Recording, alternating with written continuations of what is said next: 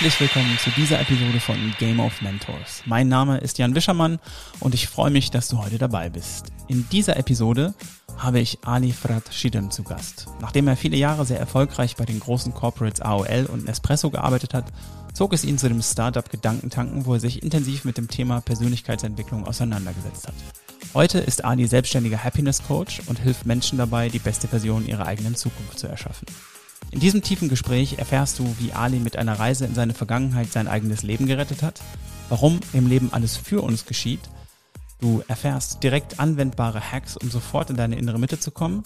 Wir sprechen darüber, welche Rolle Selbstheilungskräfte und Manifestation zukünftig für die Menschen spielen werden. Und wir sprechen über die Arbeit von Dr. Joe Dispenza, die Alis Leben für immer verändert hat. Dazu gibt es spannende Fragen aus dem Netzwerk von Patrick Nottebaum, CEO von Walnut Careers, sowie Stefan Zappe, Global Export Director bei Lakritz und Founder des Social Tribes Beyond Boys. Wenn du wissen willst, welche Kraft in Meditation und Mindfulness liegen, dann lass uns jetzt ohne weitere Umschweife einsteigen in dieses zugegebenermaßen etwas längere Gespräch mit Ali. Viel Spaß, Game On!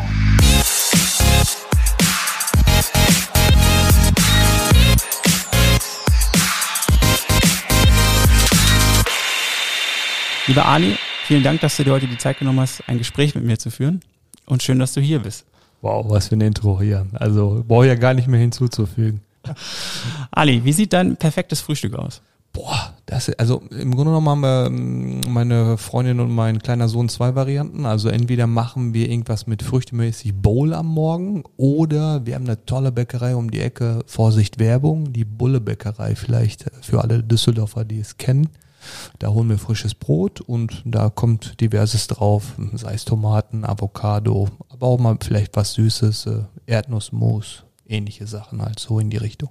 Sehr, sehr cool. Also ich finde, das Frühstück ist äh, die wichtigste Mahlzeit und äh, daran kann man immer erkennen, ob Leute das so ein bisschen auch zelebrieren oder äh, ob das etwas so ist, äh, was sie einfach mitnehmen oder vielleicht gar nicht machen.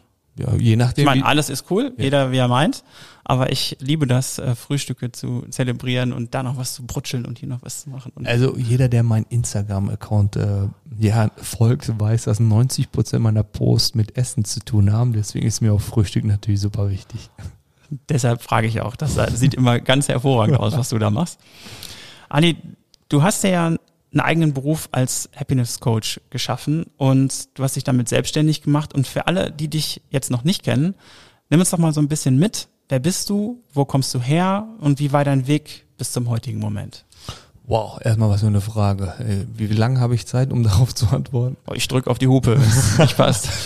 okay, wer bin ich? Also Namen hast du ja schon gesagt. Also geboren bin ich im Sauerland. Äh, wahrscheinlich werden das die meisten nicht kennen. Und äh, die, diejenigen, also das Lied äh, Sauerland, äh, mein Herz schlägt für das Sauerland, kennen vielleicht welche. Wo das liegt, wissen die meisten sicherlich nicht. Da darf man unterscheiden zwischen einmal dem äh, Hochsauerlandkreis und einmal dem dreckigen Sauerland. Das ist eher. Das dreckige ja, Sauerland, ja, ja. Das dreckige. Okay. Also gar nicht despektierlich gemeint, das Dreckige ist halt, äh, die meisten denken eher äh, an, an Winterberg oder so. Das ist das Hochsauerlandkreis. Ich komme aus dem Sauerland. Das ist eher der, der Bereich, wenn du mit der A45 durchfährst, Lüdenscheid, Meinerzhagen etc. pp. Die, äh, die, das Städtchen heißt Verdol, 15.000 Einwohner. Mhm. Dort bin ich geboren. Dann äh, hatten mit vier, viereinhalb meine Eltern die glorreiche Idee, vielleicht doch in die äh, Türkei zurückgehen zu wollen. Ja.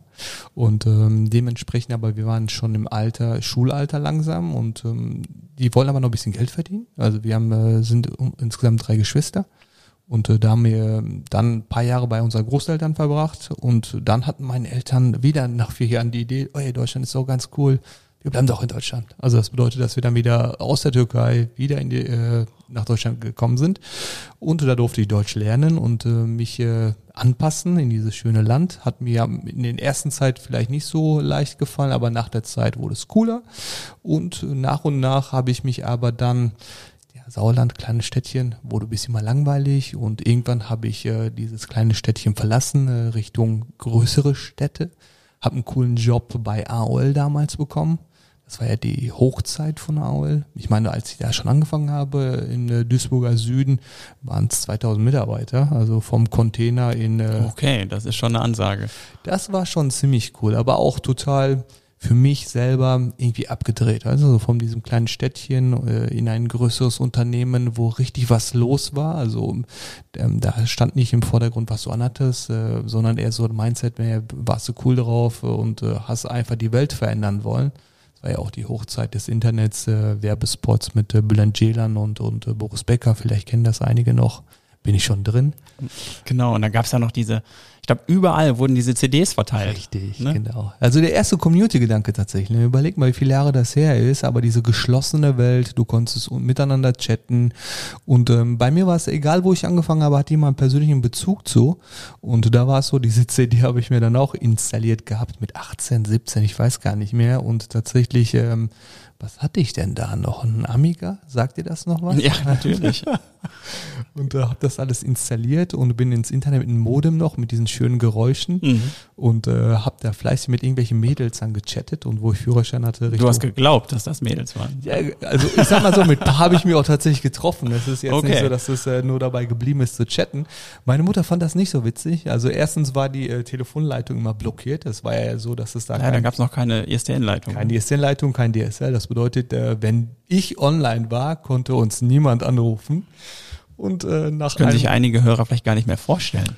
Ja, also es gab ja kein WhatsApp oder so, ne? Also Irgendwann gab es ICQ. ICQ, das war ja integriert, also in dieser AOL-Welt äh, war ja ICQ ja auch äh, mit integriert. Ähm, die hatten auch einen eigenen Messenger, dieser Running Man, dieser kleine Man, äh, gelbe Mannequin, ich weiß nicht, ob du mhm, das genau. kennst. Und ähm, da war es so, dann, äh, wenn ich dann sechs, sieben Stunden halt dann äh, in irgendwelchen Chats-Foren äh, dann verbracht habe, kann, äh, konnte es schon passieren, dass vom Nachbarort, irgendwie so zehn Kilometer entfernt, mein Onkel kam und sich äh, Gedanken gemacht hatte, geht's euch gut? Ich versuche euch seit Stunden anzurufen, war aber besetzt und äh, da hatte ich meiner Mutter erklärt, dass äh, ich äh, wichtige Sachen zu tun hatte. Am Ende des Monats fanden sie das nicht so lustig. Ich glaube, die erste Rechnung war irgendwie 800 Mark oder so und äh, Respekt. Da hat sie, hat sie mir gesagt, äh, also das äh, darf nicht mehr so weitergehen. Naja, auf jeden Fall, wie gesagt, ich hatte immer mit dem Arbeitgeber, mit dem ich zu tun hatte, irgendwie einen persönlichen Bezugpunkt und in der Zeitung hatte ich dann irgendwann gelesen, dass einen Supervisor für einen bestimmten Job suchen bei AOL. Und äh, ich habe gesagt, okay, habe der Profi mal durchgelesen. Es geht darum, um Menschen zu führen, mit denen ein bisschen was zu tun zu haben, die zu inspirieren. Irgendwie habe ich gedacht, oh, ich kann das. Witzig, äh, bisher hatte ich noch keine Führungserfahrung, aber habe mich dort beworben. Und das Coole war, ich bin ein Assessment Center durchgelaufen und ich habe alles so intuitiv aus dem Bauch raus gemacht, dass sie mir tatsächlich eine Chance angeboten haben, nach einer Einarbeitung, nach einer Trainee-Phase, ein Team mit, ich glaube, zehn Mitarbeitern, die auch neu rekrutiert worden sind, auch zu übernehmen. War super spannend, total geil. Cool. Ja, und dort durf, äh, durfte ich dann eine Führungsausbildung machen und auch eine Coaching-Ausbildung machen. Also das waren die ersten Berührungspunkte, wo ich jetzt nicht nur Führungskraft war, sondern auch mich mit dem Thema Coaching auseinandersetzen durfte. Jetzt spuren wir mal die äh, Zeit mal ein bisschen nach vorne. Da, viereinhalb Jahre habe ich dort äh, verbracht und dann war ich ein Jahr im Außendienst tätig. War eine schwierige Phase, weil ich so eine Findungsphase war da können wir gleich vielleicht mal ein bisschen tiefer drauf eingehen, was ähm, da habe ich einfach auch ja ganz, ganz tiefe Täler durchschreiten dürfen. Und ähm, anschließend habe ich bei der Firma Nespresso angefangen und äh, habe dort boah, über neun Jahre verbracht. Okay. Ja, und äh, mehrere Positionen durchlaufen können, insgesamt vier Hierarchieebenen gestiegen. Und dann habe ich eine vernünftige keine vernünftige, aber eine völlig verrückte Entscheidung getroffen, dass ich dann sage, ich mache komplett was anderes, weil ich Berührungspunkte mit einer sehr, sehr coolen Firma hatte, wo ich äh, die Videos verschlungen habe, nämlich die Firma Gedankentanken. Mhm. Und ähm, ja, dort habe ich dann als äh, Head of Custom Happiness und Relationship angefangen. Jetzt mache ich den. Ja. War das, äh, wenn ich da kurz fragen darf, ja. war das zu einem Zeitpunkt, ähm, wie lange gab es Gedankentanken da schon? Äh, Gedankentanken selber gab es schon länger. Also 2012 ist Gedankentanken gegründet okay. worden. Das war ja 2018, wo ich dort angefangen habe. Aber tatsächlich war es immer noch in kleinen Schuhen. Also wir mhm. reden darüber, ich glaube, ich war Mitarbeiter 26. Also immer noch so ein Start-up-Gefühl, ja.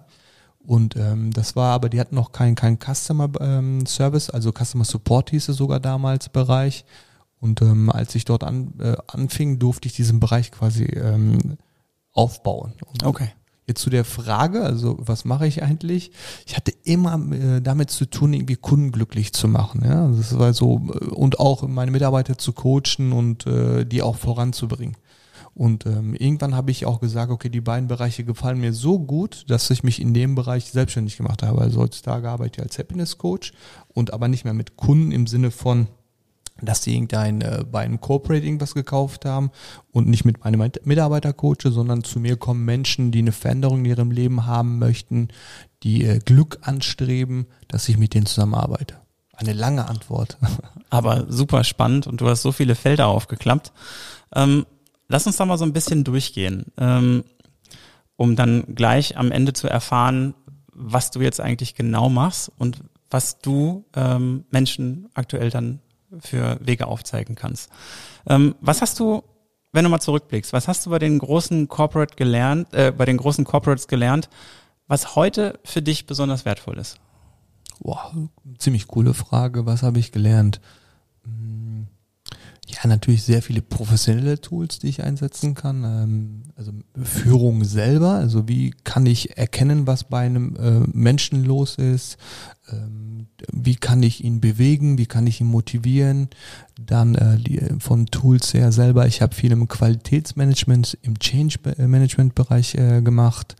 Ähm, da habe ich ganz viel dazu lernen dürfen, wie ich das auch methodisch angehen kann, also eine Qualität, einen Prozess zu verbessern. Dann durfte ich lernen, dass aber das nicht alles ist, wie wichtig die Motivation ist, also warum jemand zu einem Training kommt, wie er tickt, ähm, was ihn bewegt. Das war jetzt nicht nur bei äh, Nespresso so, das war auch jetzt bei, ähm, bei AOL ganz, ganz viel. Das äh, Begeisterung hat immer eine große Rolle gespielt, ja. Und ähm, ich durfte mich viel austoben. Ich hatte auch glücklicherweise sehr, sehr viele Vorgesetzte, die mich einfach machen lassen haben.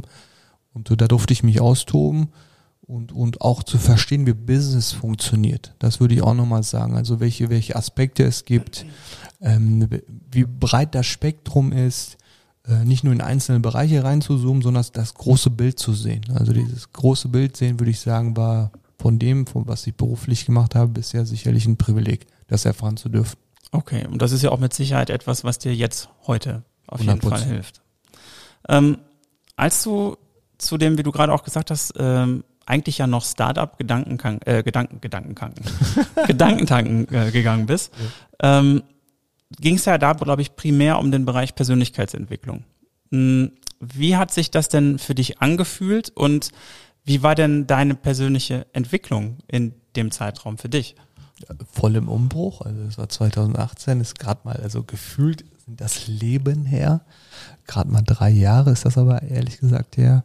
Ähm, es war, ja, wie soll ich es erklären? Ich war selber im Umbruch. Also ich hatte eine Phase, ähm, wo ich, wie gesagt, die vierte Position bei, bei äh, Nespresso hatte und mhm. äh, knapp zwei Jahre in diesem Job dann als Business Excellence Manager gearbeitet habe.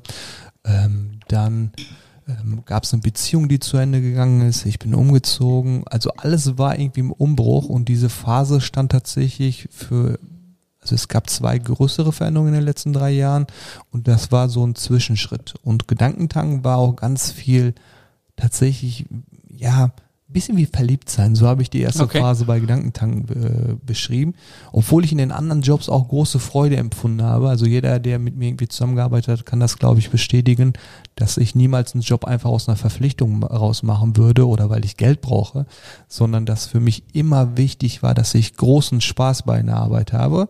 Bei Gedankentanken war das so besonders, dass das, was ich da getan habe, also dass der, der Purpose des, und der Unternehmenszweck von Gedankentanken mit dem, was ich selber machen wollte, einfach 100% übereingestimmt hat. Das war nämlich Selbstverwirklichung. Also so würde ich es vielleicht beschreiben. Okay. Ähm, lass uns das mal so ein bisschen aufklappen. Äh, das ist ja ein super interessantes Feld, Persönlichkeitsentwicklung. Das ist ja auch für jeden anders und es gibt ganz, ganz, ganz, ganz viele Menschen, die dazu eine Meinung haben oder die das auch äh, anderen Menschen äh, oder die andere Menschen dabei helfen möchten, ihren Weg zu finden. Ähm, und da hast du ähm, ja von mir auch von einer Person schon mal erzählt, ähm, von dem ich auch äh, ganz angetan bin und das ist ja der äh, Joe Dispenza. Mhm. Dr. Joe Dispenza ist ein, ein ähm, er ist ja ein Wissenschaftler. Neurowissenschaftler, ja. Und er hat ja, äh, oder er erforscht ja auch ähm, so diesen Placebo-Effekt. Und ähm, mhm. mich würde interessieren, ähm, gerade auch im Zusammenhang mit einer Erfahrung, von der du mir mal erzählt hast, ähm, wie wie du die Methodik, die er anwendet, für dich erlebt hast. Vielleicht kannst du uns ein bisschen davon erzählen, wie Joe Dispenza auch in, ähm, in Kombination mit Gedankentanken in dein Leben gekommen ist mhm. und welche Erfahrungen, welche Erlebnisse du gemacht hast und wofür er eigentlich steht. Boah, das versuche ich mal. Das ist natürlich äh, aus deiner durch ja, deine Brille, ja, ganz ganz easy. Eher ist die Herausforderung, sich kurz zu fassen, dass auch äh, die Zuhörer dem folgen können. Also tatsächlich, ähm, ich habe ein Seminar von ihm im März 2019 besuchen dürfen. Was hat Gedankentanken damit zu tun? Gedankentanken äh, als Arbeitgeber war zu dem Zeitpunkt und ist, glaube ich, immer noch, ich bin ja jetzt ein, ein Jahr raus, äh, steht nicht nur für Persönlichkeitsentwicklung jetzt, äh, dass Leute irgendwelche Produkte kaufen, dass sie ihre Persönlichkeit entwickeln dürfen, sondern für die Mitarbeiter war das auch eng verwoben. Das bedeutet, dass im Sommer 2018 der Geschäftsführer und mein direkter Vorgesetzter, die bei Joe Dispenza beim Retreat waren, dass den Mitarbeitern, ähm, also die waren so überzeugt davon, was es Tolles war diese Woche, dass sie das den Mitarbeitern angeboten haben, wohlgemerkt zu dem Zeitpunkt waren wir im Sommer gerade mal bei 40 Mitarbeitern, dann wo es stattgefunden hat, irgendwie bei 50, 52 Mitarbeitern, gesagt haben, jeder darf die Woche besuchen und äh, wir bezahlen euch das. Und, das ist natürlich ein sensationelles ja, Angebot. Natürlich. Also wir reden ja auch nicht über 50 Euro oder so, wir reden über einen äh, höheren Betrag ähm, und, und ähm, ich, bis dahin hatte ich mit der Thematik selber, also die haben das so erklärt, dass er Neurowissenschaftler ist, der viel mit Meditation arbeitet, mit der Problematik oder mit der Thematik hatte ich null Berührungspunkte, wirklich null. Aber da die das so begeistert äh, davon erzählt haben, also Weiterentwicklungsmarketing betrieben haben quasi, habe ich gesagt, okay, ich gucke mir das mal an, weil was soll's jetzt, äh, ich war sehr offen, bin immer noch ein offener Typ, ich möchte neue Erfahrungen sammeln Klar. und das schaue ich mir einfach mal an. Dann bin ich dorthin und äh, Joe Dispenza einfach als, als Neurowissenschaftler, seine Geschichte ist ja so, dass er Ende der 80er einen Fahrradunfall hatte, vorher als äh, Chiropraktiker äh, in Los Angeles gearbeitet hat oder Kalifornien, ich weiß gar nicht mehr genau. Und ähm, dann äh, diesen Fahrradunfall hatte und mehrere Wirbel gebrochen hatte und ähm, mehrere Meinungen sich eingeholt hat. Ich glaube drei oder vier Meinungen und alle haben ihm gesagt, pass auf, das muss operiert werden und da müssten Schienen rein und du wirst bewegungsunfähig sein und es kann auch durchaus sein, dass du für immer halt äh, im Rollstuhl äh, bleiben musst. Und das hat er so nicht akzeptiert. Er hat auch zu dem Zeitpunkt viel mit, mit Selbsthypnose ähnlichen äh, gearbeitet, dass er gesagt hat, er möchte einen ganz anderen Weg gehen, nämlich die Selbstheilungskräfte des Körpers aktivieren. Mhm. Dass er dann angefangen hat, äh, genau das zu tun und, und äh, innerhalb von neun Wochen, glaube ich, das erste Mal ähm, im Wasser sich bewegen konnte. Ich glaube, nach zwölf Wochen das erste Mal gehen äh, konnte und nach, glaube ich, 14, 15 Wochen wieder beim Arzt, um das Röntgen zu lassen. Und die Ärzte von einem Wunder gesprochen haben, dass er wieder laufen konnte und quasi ohne Operation alles geheilt war. Und diese Erfahrung, die er dann halt dann gemacht hat, hat er sich dann auf die Fahnen geschrieben, dass er ja ein Leben äh, des Lehren widmen möchte und den äh, Menschen aufzeigen möchte, wie das funktioniert. Das Interessante bei ihm allerdings aber äh, jeder, der wahrscheinlich haben die meisten von Ihnen nichts gehört, ist, wenn du auf sein Retreatment gehst, möchte er diese, alles was mit, mit, mit, mit Spiritualität, mit ähm, geistige Fähigkeiten aktivieren, mit dem auch wirklich beweisbar machen. Also das bedeutet, dass Leute auch mit EEG-Geräten auf dem Kopf rumlaufen, dass die Gehirnfrequenzen gemessen werden und dass er dann regelmäßig auch dann teacht, also nicht nur jetzt, dass meditiert wird ganz viel, dass die andere Hälfte ganz viel mit Teaching zu tun hat, dass du deinen Körper besser kennenlernst und wie du deine geistigen Fähigkeiten aktivieren kannst, äh, erlernen kannst. Also das ist äh, das, was äh, ich dann in dieser Woche auch dann lernen durfte und diese Erfahrung machen durfte. Und kannst du vielleicht mal, weil ich kann mir vorstellen, dass da viele Leute einfach auch skeptisch sind, mhm. ähm, was, was dieses Thema äh, Meditation und Selbstheilung und ähm, auch vielleicht äh, Erfahrungen außerhalb des eigenen Körpers zu machen äh, angeht, ähm, einfach kritisch sind. Mhm. Kannst du vielleicht das Ganze mal so ein bisschen aufklappen, was du erlebt hast? Also ich fange mal an, äh, ich mag das ja so eine ganze Geschichte dann zu erzählen. Also die Geschichte geht eher so, ähm, ich habe tatsächlich vorher eine, eine Detox-Tour gemacht, eine Saftkur, habe gesagt, okay, wenn ich schon so eine Woche jetzt hinter mich bringe, dann äh, ranne ich den Körper erstmal äh, auf eine andere Ebene und habe dann fünf Tage lang mich nur von Säften ernährt. Dann bin ich dann ähm, ja, sonntags abends hin, Montag äh, morgens war dann halt der Einlass. Ich hatte so ein bisschen den naiven Gedanken, du kommst da hin und irgendwie sind so 200 Leute im Halbkreis, halten Händchen und äh, ja, meditieren gemeinsam. Ich kam da hin und äh, so 12 bis 16 Uhr war Einlass und ich so, warum brauchen die vier Stunden? Als wir da hinkamen, habe ich das erstmal verstanden. Es waren 1499 andere Menschen, die bei dem Retreatment teilnehmen wollten. Und da habe ich gedacht, ach du Scheiße, was ist denn überhaupt hier los? Ja, also das hat wirklich eine Ewigkeit gedauert. Dann war Einlass und ähm, Ami-Veranstaltung bedeutet, äh, also zwei Faktoren sind, äh, daran kannst du es erkennen. Erstmal saukalt drinne, also 16 Grad, also Klimaanlage ja, schon ja. runtergedreht. Keiner soll einschlafen. Keiner soll einschlafen, aber die Aufmerksamkeit ist ja, wenn Kälte da ist, eine andere Aufmerksamkeit da. Und äh, Licht runtergedreht und laute Musik. Und alle am rumdancen und voll am Abgehen. Also ich halte mich selber für einen offenen Menschen, ja. Aber da war der Deutsche in mir noch sehr, sehr groß, der Skeptiker, der sich erstmal hingesetzt hat und gesagt hat, nö, das mache ich nicht. Auf gar keinen Fall. Habe ich gar keinen Bock drauf. Und dann kam Joe Dispenza auf die Bühne, wie so Messias wurde der abgefeiert. Und da war auch ein Widerstand in mir, muss ich ganz ehrlich sagen. Also mhm. mochte ich irgendwie auch nicht. Der ganze erste Tag war eher, ja, unter dem Angesichtspunkt, dass mir das nicht so sehr geil gefallen hat. Und dann hat er ganz kurz erklärt, okay, wir starten direkt mal mit einer Experience. Ähm, ich erkläre euch eine kurze Atemtechnik, äh, wie euer Rückenmark äh, durch tiefes Einatmen und äh, untere Beckenmuskulatur, untere Bauchmuskulatur, obere Bauchmuskulatur nach oben, oben pumpt und damit äh, künstlich eure Zirbeldrüse penetriert. Und dann werden halt Mikrokristalle ausgestoßen, die DMT enthalten und dann macht ihr vielleicht irgendwelche mystischen Erfahrungen. Ich so, what? äh, also er immer noch nicht mal richtig verstanden, als er da erklärt hat, ja.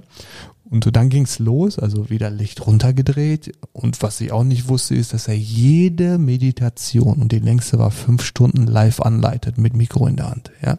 Okay. Das war schon sehr, sehr außergewöhnlich, mit einer wirklich, ja, sehr, sehr krassen Musik dazu. Und ähm, was ich auch nicht wusste, ist, dass ungefähr 60, 70 Prozent Frauen sind äh, bei solchen Veranstaltungen, dass auch 60, 70 Prozent auch wirklich ein Leid haben. Also irgendeine Krankheit oder irgendwas, was in ihrem Leben wirklich derbe daneben läuft. Also ich gehörte eher zu der kleinen Gruppe, die einfach aus Neugierde da waren und eine neue Erfahrung machen wollten.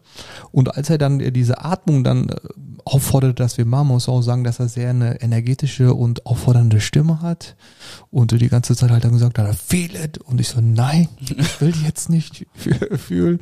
Äh, war auch da im Widerstand und neben mir, links und rechts ist auch einiges halt dann passiert. Also rechts neben mir war eine, so eine Hippie-Frau, so Mitte 50er, die dann halt immer mehr geschakt hat, also rumgeschüttelt hat und irgendwann so einen riesen orgasmusartigen Geräusche von sich okay. gegeben hat und ich so, und sie, uh, uh, uh, und ich so, oh Gott, was passiert hier überhaupt? Ich so ganz kurz nach rechts geblickt, die Augen auf und sie ist abgegangen, hatte den Orgasmus ihres Lebens und dann hatte ich natürlich die Augen einmal offen, drei Reihen vorher ist einer vom Stuhl geflogen, auf den vorderen Stuhl geknallt und musste nachher mit sechs Stichen genäht werden und das war schon ein sehr bizarres Bild. Also da war ich auch extrem widerstand. Hattest du das Gefühl, dass du der Einzige bist, der da gerade so reagiert oder waren da mehrere, die eher so skeptisch Also in dem Augenblick war ich natürlich eher mit meinen Prozessen äh, beschäftigt, weil mich das extrem getriggert hat und ich mir überhaupt gar nicht vorstellen konnte, dass sie da irgendwelche mystischen Erfahrungen machen und ich eher so. Hast du gedacht, das ist so ein bisschen gestaged, oder?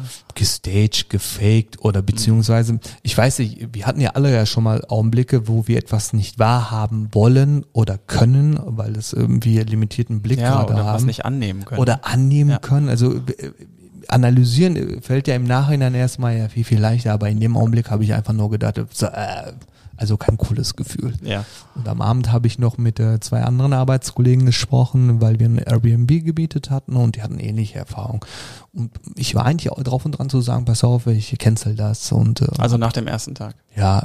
Und dann habe ich gesagt, komm, einen Tag guckst du das noch an, wenn das jetzt äh, genauso spooky abläuft, vielleicht brichst du es wirklich ab. Okay. Du, Glück gehabt, würde ich sagen. Ich bin hingegangen am nächsten Tag und der nächste Tag, ähm, ja, war ein Gamechanger, anders kann ich es nicht beschreiben. Ich glaube, was mir total geholfen hat, ist, ich habe ja gesagt, er ist Neurowissenschaftler und er hat eine einzigartige Art und Weise, wie er teacht. Das hat aber, glaube ich, ganz, ganz viel damit zu tun, ähm, dass er sich mit dieser Thematik extrem auseinandergesetzt hat und ganz, ganz tief in die Materie reingegangen ist, äh, um das auch erstmal auf einer geistigen Ebene, aber auch auf einer Verstandesebene erstmal zu vermitteln, was machen wir eigentlich gerade. Also wir reden ähm, darüber, dass wir jetzt dann ähm, im Neokortex äh, auf einer Verstandesebene, dass er erklärt hat, dass äh, dein Gehirn in, in Wellen äh, funktioniert, je nachdem, was du einen geistigen Zustand gerade im Moment äh, hast, Informationen anders verarbeitet werden. In der Meditation die Gehirnschwingungen sich verlangsamen, dadurch halt du, dass du ruhiger wirst und dass du empfänglicher wirst, dass dein Unterbewusstsein sich öffnet und dass die Atmung letztendlich nichts anderes ist, Energie im Körper freizusetzen, dass Blockaden äh, abgebaut werden und ganz, ganz viel, ich könnte natürlich jetzt äh, wirklich rezidieren, viele Sachen, aber das hat mir persönlich unfassbar geholfen, also wie so ein Türsteher auf einer Verständnisebene, der gesagt hat, okay, das hört sich eigentlich super logisch an, was er da erzählt. Muss ich alles glauben? Nein, aber das war so, so dieser Durchwinker, dass ich gesagt habe, okay, ähm, ich lasse mich mal drauf ja, ein. Genau, ja. also dann wieder ähm, kurze Pause, dann wieder äh, Atmung und äh, eine Meditation. Das war eine Herzöffnungsmeditation äh, dass du, ähm, das fand ich halt super, ne? Da hat er ganz klar gesagt, die meisten Menschen leben in den ersten Energie drei, äh, ersten drei Energiezentren. Das ist so ähm, Überlebensmodus, einfach funktionieren, machen und dass viele auch da Blockaden haben und dass sie ihr ganzes Leben halt im Überleben-Modus funktionieren. Das heißt, das sind die, die ersten drei, das geht bis zum Solarplexus. Dann. Genau, Solarplexus. Das ist ja wirklich dieser magische Übergang dann halt in Herzen, dass du mehr ins Fühlen kommst. Ja, das ist ja der stärkste Bereich, wenn man jetzt, jetzt äh, auf einer energetischen Ebene anschaut, unser, unser Herzbereich. Und äh, da habe ich gesagt, boah, ich glaube, da habe ich auch Blockaden. Definitiv. Also da habe ich mich erkannt. So würde ich sagen. Und da war ich natürlich neugierig auf die Meditation und habe gesagt, hey, ich mache das jetzt alles mit und dann gucke ich, was passiert. Und ja, auch da wieder Glück gehabt. Diese Meditation hat mein Leben verändert, würde ich sagen. Direkt am zweiten Tag lag ich da und habe diese extreme Meditation gemacht. Dann hat es wirklich gefühlt so plopp gemacht im Solarplexus und mein ganzer Brustkorb ist warm geworden. Und ich hatte tatsächlich bei dieser Meditation eine krasse, krasse Erfahrung, wo ich äh, meine tote Oma gesehen habe. Also es war wirklich so ein Switch und äh, ich lag im Schlafzimmer bei ihr. Ich war, glaube ich, drei Jahre alt, würde ich sagen und ich habe das nicht, mir nicht eingebildet. Also zwischen Einbildung und ich war da, gibt es einfach einen Unterschied. Und es war, ich lag da, ich habe, ich wusste, wie es da riecht. Ich habe sie im Spiegel gesehen, wir wollten gerade ins Bett gehen, ich lag schon im Bett, sie hat sich äh, ihre Haare ähm, äh, mit der Bürste gekämmt, ich habe die Tapeten gesehen, ich habe wirklich alles wahrgenommen und hat sich zu mir gelegt und wir haben eine Sache mal gemacht, das hatte ich total vergessen. Ich hatte oft kalte Füße als äh, kleines Kind und dann hat sie gesagt, ähm, hast du kalte Füße? Hab ich gesagt, ja, ich habe kalte Füße. Und dann hat sie immer gesagt, ich öffne den äh, Ofen. Also da hat sie die äh, Beine so äh, leicht gespreizt, dass ich meine kleinen Beinchen halt da reinlegen äh, konnte. Und ja, ich kriege jetzt Gänsehaut einfach, wenn ich dran denke. Und ich war ja. in diesem Augenblick ja. halt. Ne? Das war unfassbar krass einfach. Okay. Und du warst in dem Moment da mhm. und dann ist dir das irgendwann bewusst geworden? Und was ist dann passiert? Wie ging das weiter? Äh, ging weiter, also ähm, das schließe ab in dem Sinne, dann war ich aus dieser Situation raus, dann habe ich ähm, Ahnen und auch Großeltern von mir als Lichtwesen gesehen und meine Oma nochmal als großes Licht und die hat einfach zu mir gesagt halt, ähm, pass auf, sag deiner Mama, also meinem meiner Tochter, dass es ihr gut geht. Ich weiß, sie macht sich äh, viele Sorgen und denkt öfters an mich. Sag ihr einfach, dass es ihr gut geht. Und in dem Augenblick sind mir einfach total unkontrolliert die Tränen gekommen und ähm, ich habe angefangen zu weinen und ähm, dann war die letzte Phase, dass in meinem Brustbereich halt so krass mein äh, Herz angefangen hat zu pochen und ähm, ich hatte, weiß ich nicht, was für ein Puls, gefühlt irgendwie 200, 220, dass ich ein bisschen Panik bekommen habe. Dann war diese Phase vorbei, dass er uns auch aus der Meditation, angeleitete Meditation zurückgeholt hat. Und dann habe ich mich angefangen zu beruhigen. Und jeder Tag schloss damit ab, dass die Gruppe mit dem Gruppenleiter so ein bisschen die Erfahrung teilen konnte. Und dann habe ich das erklärt, was sie dann halt, äh, was mit mir geschehen ist. Und dann haben die nochmal genauer gefragt, also mit diesem Herzklopfen, wie das war. In der ersten Phase haben die gefragt, war das schön? Und ich so, ja. Und kann sein, dass du Angst bekommst? Ich sage total, weil ich so, warum habe ich so jetzt krasse ähm, Puls und Herzschlag? Dann haben die mir erklärt, dass ich einen Herzorgasmus hatte. Und ich so, ah. ich so, ah, okay, was? Ein Herzorgasmus? Also ich konnte mich gar nicht darauf einlassen, weil das ein so unbekanntes äh, Gefühl war, dass ich Panik bekommen habe. Dadurch ist der Puls nochmal stärker geworden. Eigentlich aber die erste Phase, also mit diesem ganzen überwältigenden Gefühl, war wunderschön. Mein ganzer Brustkorb war warm. Obwohl ich geweint habe, hatte ich das Gefühl, dass sich etwas gelöst hat. Ja, dann wusste ich auch, was ein Herzorgasmus ist. Ich gesagt, okay, wenn das jetzt passiert, was ist eigentlich hier? Es ist so ungefähr wie, schau mal, wir sind jetzt äh, in einem schönen Raum hier bei dir und äh, es war wie eine versteckte Tür, die in diesem, also du hast immer in diesem Raum gelebt, die ganze Zeit, ja, ja. und dachtest, das ist alles. Ja, und irgendwann fängst du an, vielleicht zu renovieren und machst was Neues und schiebst den Bücherregal beiseite und auf einmal siehst du, da ist noch eine Tür. Du warst da noch nie. Und du machst diese Türen Spalt auf und guckst da ein bisschen rein mhm. und dann siehst du einen riesen Raum, einen wunderschönen Raum voller Lichter und voller toller Bilder. Und das war ein Stück weit so, dass ich in diesen Raum reinschauen durfte. Und dann ist die Tür wieder zugefallen. Und ich habe mir gedacht, wenn ich da schon ein bisschen reinschauen konnte und ein bisschen was gesehen habe und so ein Herzklopfen hatte und es sich so überwältigend angefühlt hat, was ist da noch? Ja, also da, da ist noch mehr und dass ich dann einfach neugierig geworden bin und total äh, gespannt war, was dann passiert.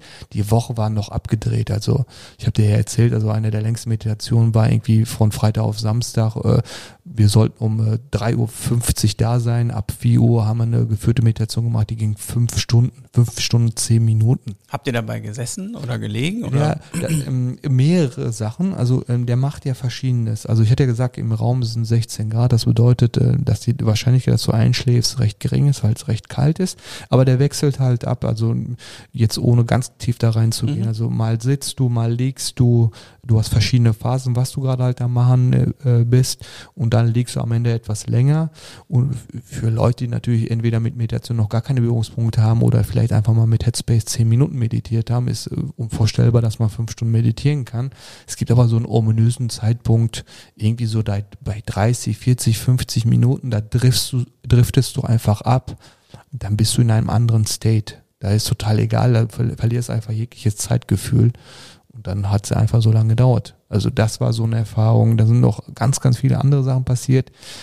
Das sprengt ein bisschen in den Rahmen, aber eine Sache, die auch mein Leben ja verändert hat, am vierten Tag bin ich nach der Veranstaltung, weil ich war der Einzige von der Gedankentankentruppe, die in einer anderen Gruppe war, der Rest war in einer festen Gruppe und ich habe gesagt, ich will einfach auf mich äh, fokussiert sein und alles mitnehmen und äh, da war für mich wichtig, dass ich dann nicht äh, mit dem mit, äh, mit unserem Kollegen zusammengesessen habe aber bin am Ende der Veranstaltung öfters schon mal runtergelaufen, habe gefragt, wie war es, äh, was für Erfahrungen ja. habt ihr gemacht? Dann bin ich in die Gruppe rein und äh, da war so ein Mädel, die hat eine krasse Ausstrahlung gehabt und äh, die stand da, hat mich angelächelt und ich kannte die gar nicht und äh, hey, wie geht's dir? Und ich so, ja cool, ja ich bin äh, die Ina, ich bin der Ali und dann haben wir uns umarmt, aber ja, ist schon ein prägsamer Augenblick, weil mhm. gefühlt haben wir uns irgendwie 20 Minuten in den Arm gelegen und ich habe gesagt, okay, was geht denn jetzt hier ab? Und wo wir uns dann halt ähm, gelöst haben und dann einen schönen Tag noch gewünscht haben, haben unsere Hände sich nur berührt irgendwie, aber auch gefühlt eine Ewigkeit. Also das war irgendwie knistern da. Ja. Und bin dann weggegangen, am Abend wieder mit den Jungs und ich so, ja, wer ist das? Ich muss die unbedingt kennenlernen, ich muss mehr über die erfahren. Ja, ja, das ist die Ina, die war schon acht oder neunmal bei Joe Dispenza und die steht auf Numerologie so, what the fuck ist Numerologie? Erst mal im Internet nachgeguckt, was das ist. Ja, dann habe ich sie am nächsten Tag halt dann wieder gesehen. Da haben wir darüber gesprochen und ähm, die hat erzählt, dass sie zufällig, zufällig, deutsches Wort, total geil, es ist dir zugefallen, von wo auch immer. Also mhm. es ist glaube ich, anders, wie wir es leben im Alltag. Dann hat sie gesagt, dass sie zufällig im Dienstag in, in, in Düsseldorf ist. Dann habe ich gesagt, okay, dann weißt du, was Dienstag äh, zu tun ist. Die so, was? Ja, wir gehen auf jeden Fall einen Kaffee trinken. Die so, ah, okay. um das abzukürzen, also ich habe sie am Sonntag dann mitgenommen, weil sie normalerweise bei einer Freundin gepennt hat, aber die dann nicht konnte. Und dann ist sie zehn Tage bei mir geblieben und in diesen zehn Tagen hat sie auch nochmal total viel verändert. Also ich habe sie mitgenommen und wie gesagt, das war völlig ungeplant. Die kommt normalerweise aus Speyer, aber war irgendwie in der Weltgeschichte unterwegs, weil sie mit 27 einfach erkannt hat, irgendwie, dass ihr Leben, äh, wie sie lebt, sie äh, ein Stück weit krank macht. Also das ist nicht das, was sie wollte. Dann hat sie sich scheiden lassen, ist auf Weltreise gegangen und irgendwie völlig äh, verrückte Sachen in ihrem Leben gemacht. Das hat mich total inspiriert.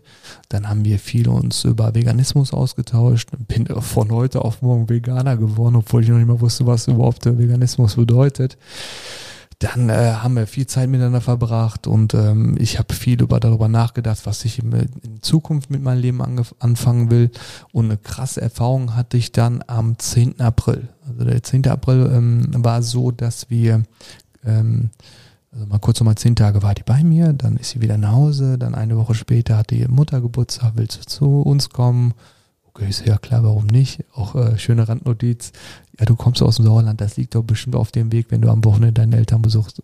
Ich so, Landkarte geguckt, eigentlich gar nicht, aber ist ja egal. was macht man nicht alles, wenn man halt in einem guten State ist? Bin trotzdem runtergefahren, schönen Abend verbracht. Eine Woche später nach Dresden mit meinem kleinen Smart damals 700 Kilometer gefahren, um gemeinsam bei einer Veranstaltung zu sein. Dann hatten wir mit Gedankentanken ja Obama, Obama da, haben wir gemeinsam Obama besucht ähm, und dann wäre die paar Tage später nach Hawaii geflogen. Also am Montag sollte der Flug sein, haben am Morgen noch gesprochen, ohne ähm, Rückflugtickets, also Datum war unklar. Ja, coole Zeit gehabt, ja, wir sehen uns dann irgendwann wieder, wenn du da bist. Alles klar, machen wir. Dann ruft sie nach drei Stunden oder zwei Stunden so und ich so, hä, du müsstest doch längst in der Luft sein. Ja, die haben mich nicht fliegen lassen. Ich so, warum? Also am äh, Schalter haben die das noch nicht gecheckt, aber am Gate haben die gefragt, können sie uns bitte hier ein Rückflugticket zeigen? Ich habe kein Rückflugticket. Ja, dann dürfen sie auch nicht fliegen. Also Einreisebestimmung für die USA. Okay, dann er so, oh mein Gott, äh, hat erstmal wirklich völlig außer sich zum Schalter nochmal, hat mich angerufen. Ich so, geh zum Schalter, erklär deine Situation, da werden die schon eine coole Lösung haben. Hat sie gemacht, um das abzukürzen. Dann hatte sie, ähm, haben sie das umgebucht. Mhm dass sie dann am Donnerstag fliegen konnte. Und das, sie war am Flughafen in Frankfurt, da habe ich zu ihr gesagt, hey, wenn du sowieso alles ja schon gepackt hast, dann setz dich dein Pöpöchen doch in den Zug, ich hole dich in Köln ab. Gedankentank ist ja in Köln. Und äh, dann verbringen wir nochmal drei, vier Tage zusammen. Das haben wir auch getan. Und an dem Mittwoch, also einen Tag bevor sie geflogen ist, würde ich sagen, war der krasseste Tag meines Lebens tatsächlich. Mhm. Und ähm, ja, wir haben gemeinsam meditiert und ich war ein, ich kann es kaum erklären, also der ganze Tag war irgendwie total heftig. Ich hatte irgendwie so Kopfkribbeln, meine Hände waren die, die ganze Zeit statisch aufgeladen. Nach der Meditation bin ich in so eine Art Trance gefallen und es gab zwei Erlebnisse. Also fangen wir eins nach, was nach in, in, die Zukunft gerichtet war. Das war, dass ich äh, sie äh, mit einem Kind äh, im Arm, in der Hand äh, auf einer Wiese spazieren gehen gesehen habe, die gesungen haben, die gut drauf waren. Ich saß auf so einem Stuhl und war total cool drauf und habe gesagt, das ist unser Kind, wie schön. Und äh, noch eine zweite Sache, da gehen wir gleich bestimmt drauf kurz nochmal ein. Und dann bin ich aus diesem Zustand quasi wieder zurück, habe ihr erklärt, was sie gesehen habe und da hat sie noch so gelächelt. Ach, wie süß. du weißt so, dass ich keine Kinder haben will und Multi-Universum und so. Kann ja sein, in einer anderen Strenge, in einem anderen Universum kann das auch sein. Ich so, hey, ich erzähle dir einfach nur, was ich gesehen habe. Punkt. Ja. Dann ist sie einen Tag später nach Hawaii geflogen und kam nach vier äh, Wochen wieder und äh, war schon so ein bisschen schräg im Auto drauf. Äh, dann haben wir bei DM angehalten, die musste irgendwie noch was kaufen. Dann zu Hause gewesen, hat sich kurz im Bad eingeschlossen, nach zehn Minuten habe ich geklopft, ist alles okay, kommt sie raus. Und dann hat sie so gesagt, und so habe ich es verstanden am Anfang, ja, was ist, wenn ich schwanger wäre und so. Ich sage, ja, mein Gott, wenn es so ist, dann ist das so, ist völlig in Ordnung. Ich glaube, du hast immer noch nicht verstanden. Ich so, was? Hat einen Schwangerschaftstest gehalten, so, ich bin schwanger. Ich so, what the fuck? Ist ja der Hammer. Hab mich aber sofort gefreut, weil ich so, wie cool ist das also, wie abgedreht ist. Du lernst jemanden kennen und dann passieren solche Dinge. Dann war sie ein paar Tage später beim Frauenarzt und da war das Zeugungsdatum tatsächlich einen Tag bevor sie nach Hawaii geflogen ist. Also das, was ich in der Meditation gesehen hatte, ist dann tatsächlich eingetreten. Also das war also dann Zeugungsdatum. Du hast es äh, quasi Voraus vorher gesehen. Genau. genau. Ja, ja. ja. Und ähm, du hast ja noch von der, von der zweiten genau. Erfahrung erzählt, die ja an dem gleichen Abend auch stattgefunden ja, hat. Ne? In dem gleichen Zustand quasi. Du darfst dir so vorstellen, also wir hatten diese Meditation, dann lagen wir und ich, irgendwie ist irgendwas passiert. Ähm, ich bin, ja, hört sich ein bisschen komisch an, als hätte ich hier einen schlechten Trip gehabt, aber auf jeden Fall, ich lag und ich war schon nicht ganz bei mir. Also, so kann ich es beschreiben. So, und dann irgendwie ähm, hat sich vom Boden aus eine krasse Energie, Licht, Strom hervorgetan und ist halt nach oben geschossen. Und ich habe so angefangen dann zu zittern und ich hatte das Gefühl, das sogt mich rein, dieses, dieses Licht halt. Ne? Und ich so habe angefangen zu sagen, nee, ich will da nicht rein und so weiter, habe mich ganz krass dagegen gewehrt. Ja, und äh, Ina ist ja auch ausgebildete ähm, Hypnosecoach und die hat halt dann quasi das ein bisschen begleitet, so mentormäßig und hat dann die ganze Zeit zu mir gesagt, surrender, also lass los, lass los. Und ich so, ich möchte nicht, habe mir immer noch total krass dagegen gewehrt. Und, äh, Warst du da äh, in einem Zustand, aus Trance, hast du gesagt. Ja, ich ja? war ja, also wir haben ja vorher schon meditiert gehabt und mhm. ich war in diesem Zustand noch. Wir sind zwar aus der Meditation raus, aber ich war noch in diesem Trance-Zustand. Okay. Das ist das, was in diesem Licht dann halt dann passiert ist. Und dann habe ich irgendwann, weil ich aber so müde war, dagegen anzukämpfen, weil es einfach total heftig war, was von der Energie hinter mir los war, gefühlt, habe ich dann losgelassen. Und dann passiert etwas, es war gar nicht so, dass ich nach oben geschossen worden bin, was eine Befürchtung war, ich werde irgendwie jetzt irgendwo weggefegt, sondern ich war war total schwerelos in diesem Augenblick, als ich in diesem Licht war. Ja? Wie hast du dich denn wahrgenommen? Als wäre ich nicht in meinem Körper. Also ich hatte keinen Körperzustand. Also als, ich würde sagen, als Energie. Hast du dich selbst gesehen? Ich habe mich selbst gesehen auch. Also wie ich quasi äh, in, in der Luft schwebe. Und das hat sich unfassbar geil angefühlt halt. Ne? So, und dann war es so wie so ein Wurmloch und das sind jetzt diese zwei Zustände. Also das eine war wirklich die, wo ich auf der Wiese, wo die beiden Hand in Hand rumlaufen. Dann bin ich quasi rausgefallen aus dem State wieder, war ein bisschen im Körper und musste dann die ganze Zeit weinen, aber äh, vor Rührung und so weiter. Dann habe ich Ihnen das äh, dabei, damit erzählt. Und dann bin ich wieder in diesen Sog gezogen worden, aufgrund von ähm, es war ja im April und ich hatte die Heizung an. So Heizungsgeräusch, wenn jetzt ein bisschen Luft halt dann da drin ist, was für ein Geräusch das macht, kennen die meisten mhm. sicherlich. Und jetzt dürfen wir ein bisschen zurückgehen. Also das eine Erlebnis hatte mit der Zukunft zu tun, was passieren soll, und das eine hat mit der Vergangenheit zu tun. Und ähm, es ist so, dass ich ja erzählt hatte, äh, zwischen den Jahren, wo ich bei AOL gearbeitet habe und ähm, da, wo ich bei Nespresso gearbeitet habe, Bist habe du durch eine schwere Zeit gegangen? Genau. Ja. Also am Anfang war die Zeit gar nicht so schwierig, sondern ich ähm, habe im Außendienst gearbeitet aber ich wusste gar nicht, was ich wirklich so machen will. Also ich wusste ähm, zwar, dass die AOL-Jahre cool waren, aber dann war der Verkauf bei Hansenet, das ist äh, von der Führungsregel komplett in eine andere Richtung gegangen. Das eine waren äh, ja die hippen Rohpottler mhm. mit Ami-Hintergrund quasi versus die kühnen, kühnen äh, Hanseaten, die wirklich äh, ein anderes Verständnis von Führung hatten. Äh, wie hieß er auch nicht mehr Supervisoren, sondern äh, Leiter, einfach Leiter so eine, was für eine Leiter auch immer. Ne? Das ist aufeinander geclasht und äh, ich wollte da einfach nicht mehr sein. Ich wusste aber auch nicht genau, was sie machen möchte.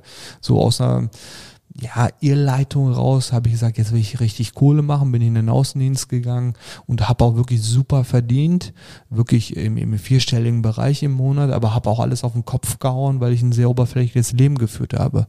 Nichts gegen äh, Außendienst, wenn Leute das machen möchten, verstehe ich das, wenn es jetzt mit ihrem Werten auch übereinstimmt, super. Aber mir hat das eher dafür, ähm, bei mir war es eher so, dass es dafür gesorgt hat, dass ich wirklich eher orientierungslos war. Ja, also ich habe keinen Sinn gesehen, was ich da drinnen mache. Und äh, das war dann so, dass innerhalb von mehreren Wochen ich einfach abgebaut habe, mich isoliert habe und ein Stück weit auch keinen Bock mehr hatte, aus dem Bett aufzustehen. Habe mich dann krank gemeldet und längere Zeit war krank geschrieben. Und ähm, das war eine Abwärtsspirale. Ich habe mich auch isoliert vom Family, von Freunden und so weiter. Ich natürlich, das ist jetzt etliche Jahre her, sind 13 Jahre, ist schwer in dieses Gefühl halt reinzugehen. Aber ich habe mich wirklich allein gefühlt. Mhm. Und wie schlimm alles, wie weniger ich geschlafen hatte, umso schlimmer wurde dieses Gefühl.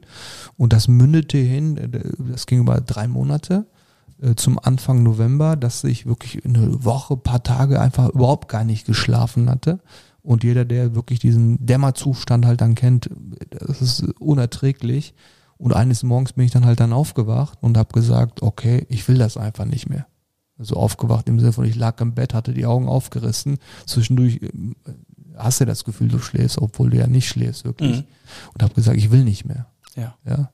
Und das hat dazu geführt, dass ich dann wirklich dann gesagt habe, ich meine, in Deutschland ist ja, ja, ohne Kritik ausüben zu wollen, sondern einfach nur, ich schilder wie es ist. Wenn du zum Arzt gehst und sagst, du hast Probleme in deinem Leben, ja, dann sagt er, okay, äh, geh mal zum Neurologen Dann bekommst du einen Termin beim Neurologen, dann sagst du, was für ein Problem du hast. Dann sagt er dir, okay, nimm mal Antidepressiva 1 und 2 und denk dran, die ersten Wochen wird es ein bisschen schlimmer, dann werden die Synapsen halt dann aktiviert, dann wird es dir besser gehen und äh, such einen Therapeuten auf.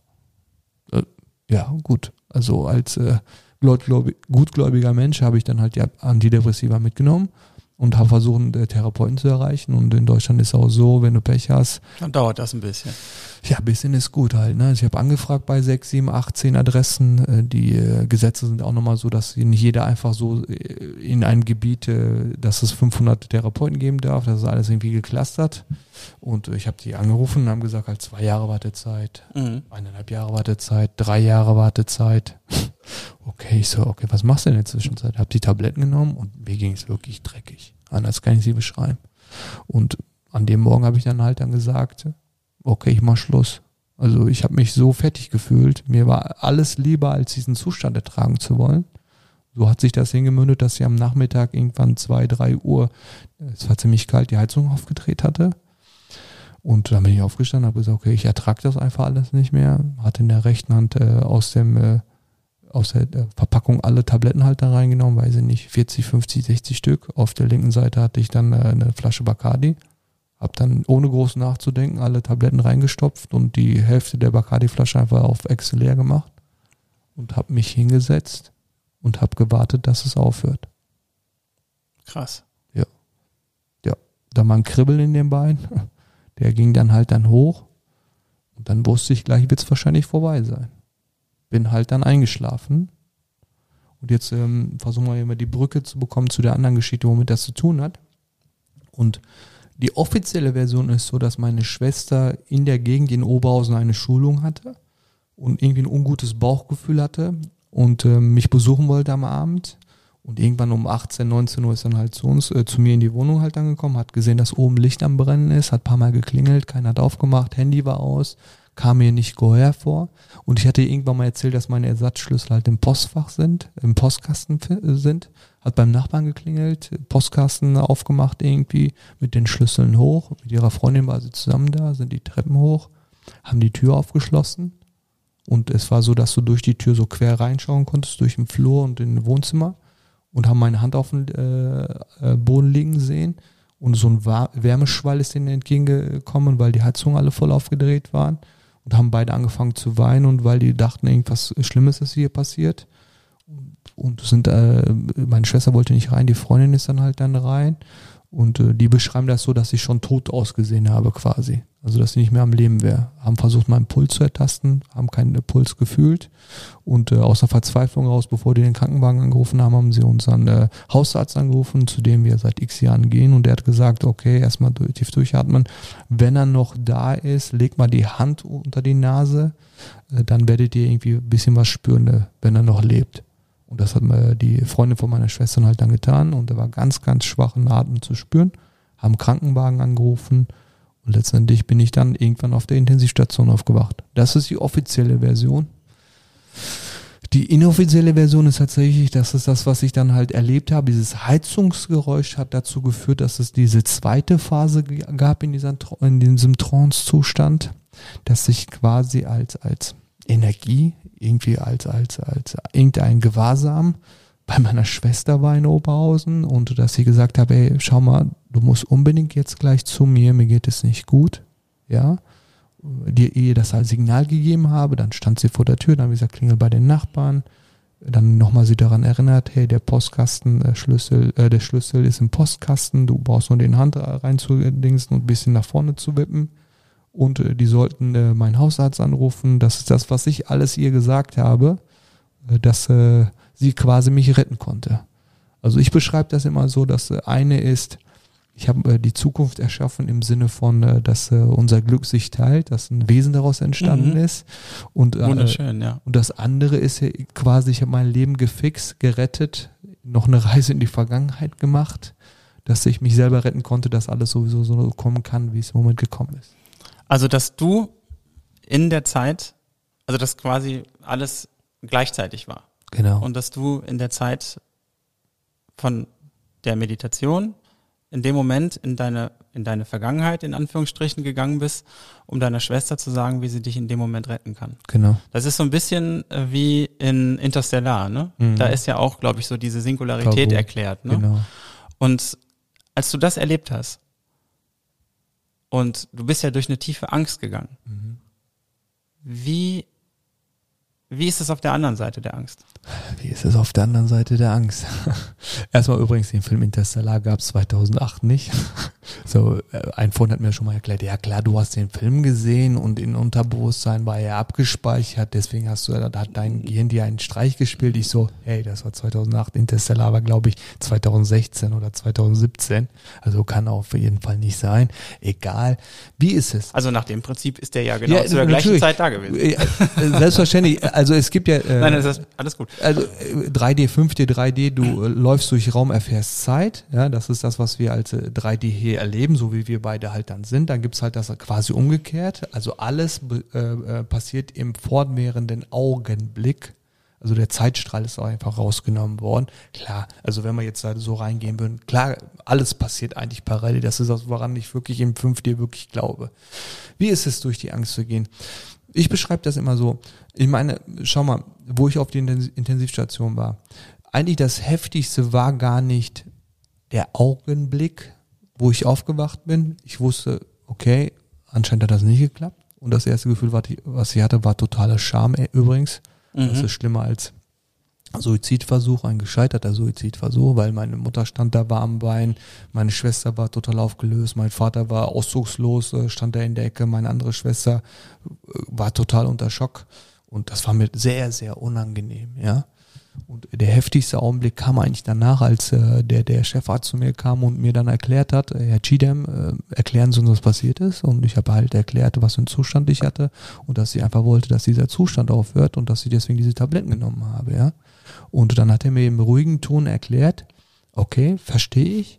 Ähm, Es geht wie folgt weiter. Also ähm, Sie dürfen noch erstmal ein paar Stunden hier noch äh, bleiben. Sie bekommen eine Infusion, äh, damit der Körper gesäubert wird. Aber ich hatte un unkontrollierte Zitterattacken. Ich konnte gar nicht im, wirklich im Stehen pinkeln, weil die, äh, durch die, die äh, Stoffe, die ich im Körper halt dann hatte, die Synapsen einfach gefeuert haben, unkontrolliert, dadurch meine Motorik, Motorik einfach äh, extrem äh, beeinflusst war.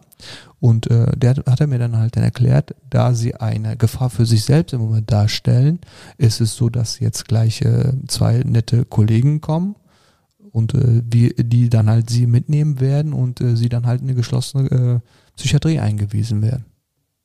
Und das war der ein heftiger Augenblick. Dann kamen die irgendwann am späten Nachmittag und haben mich mitgenommen.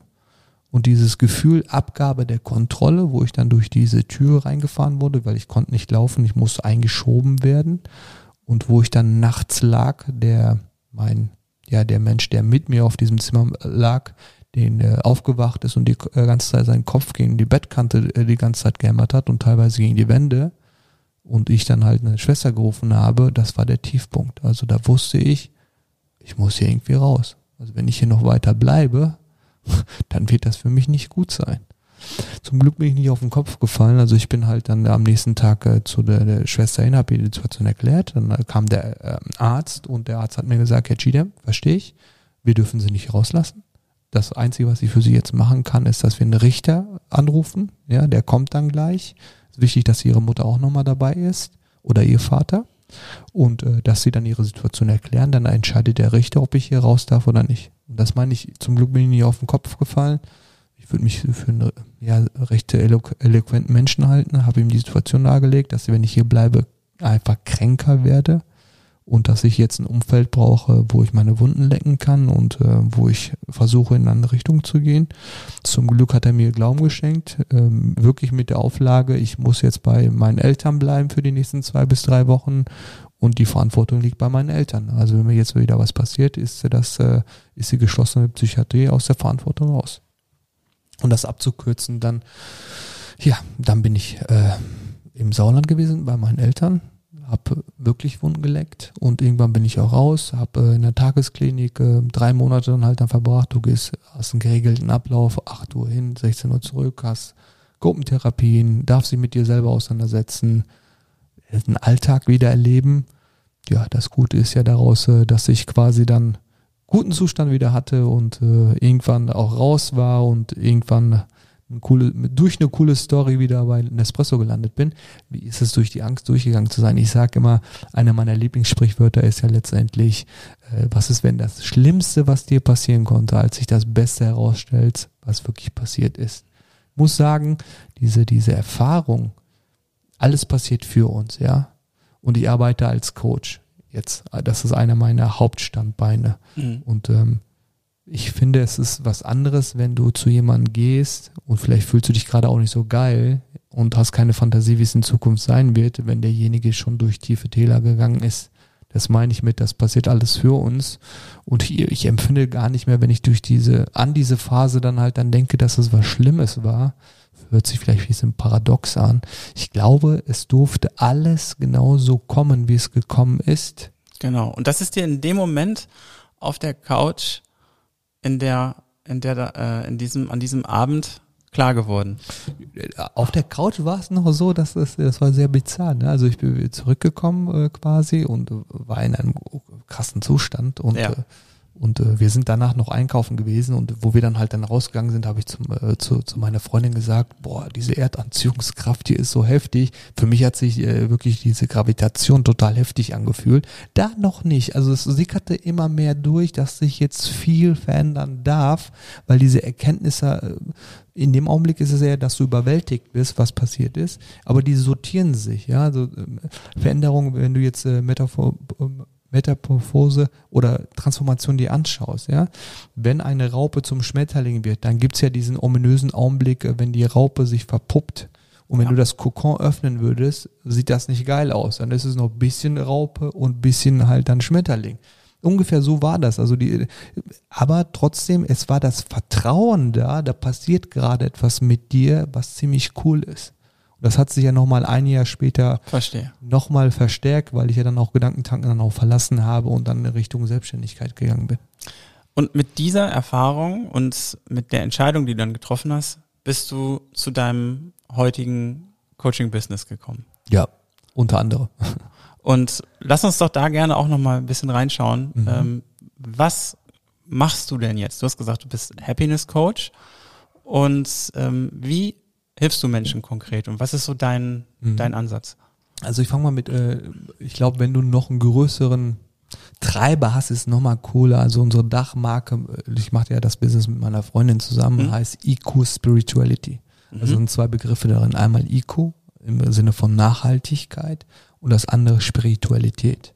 Und äh, im Grunde genommen habe ich drei Standbeine, die darauf einzahlen. Das eine ist, ich mache Network Marketing für die Firma Ringana, mhm. äh, weil es wirklich ein sehr, sehr nachhaltiges äh, Produkt ist oder eine Marke ist, die sich mit dieser Thematik ganz viel auseinandersetzt.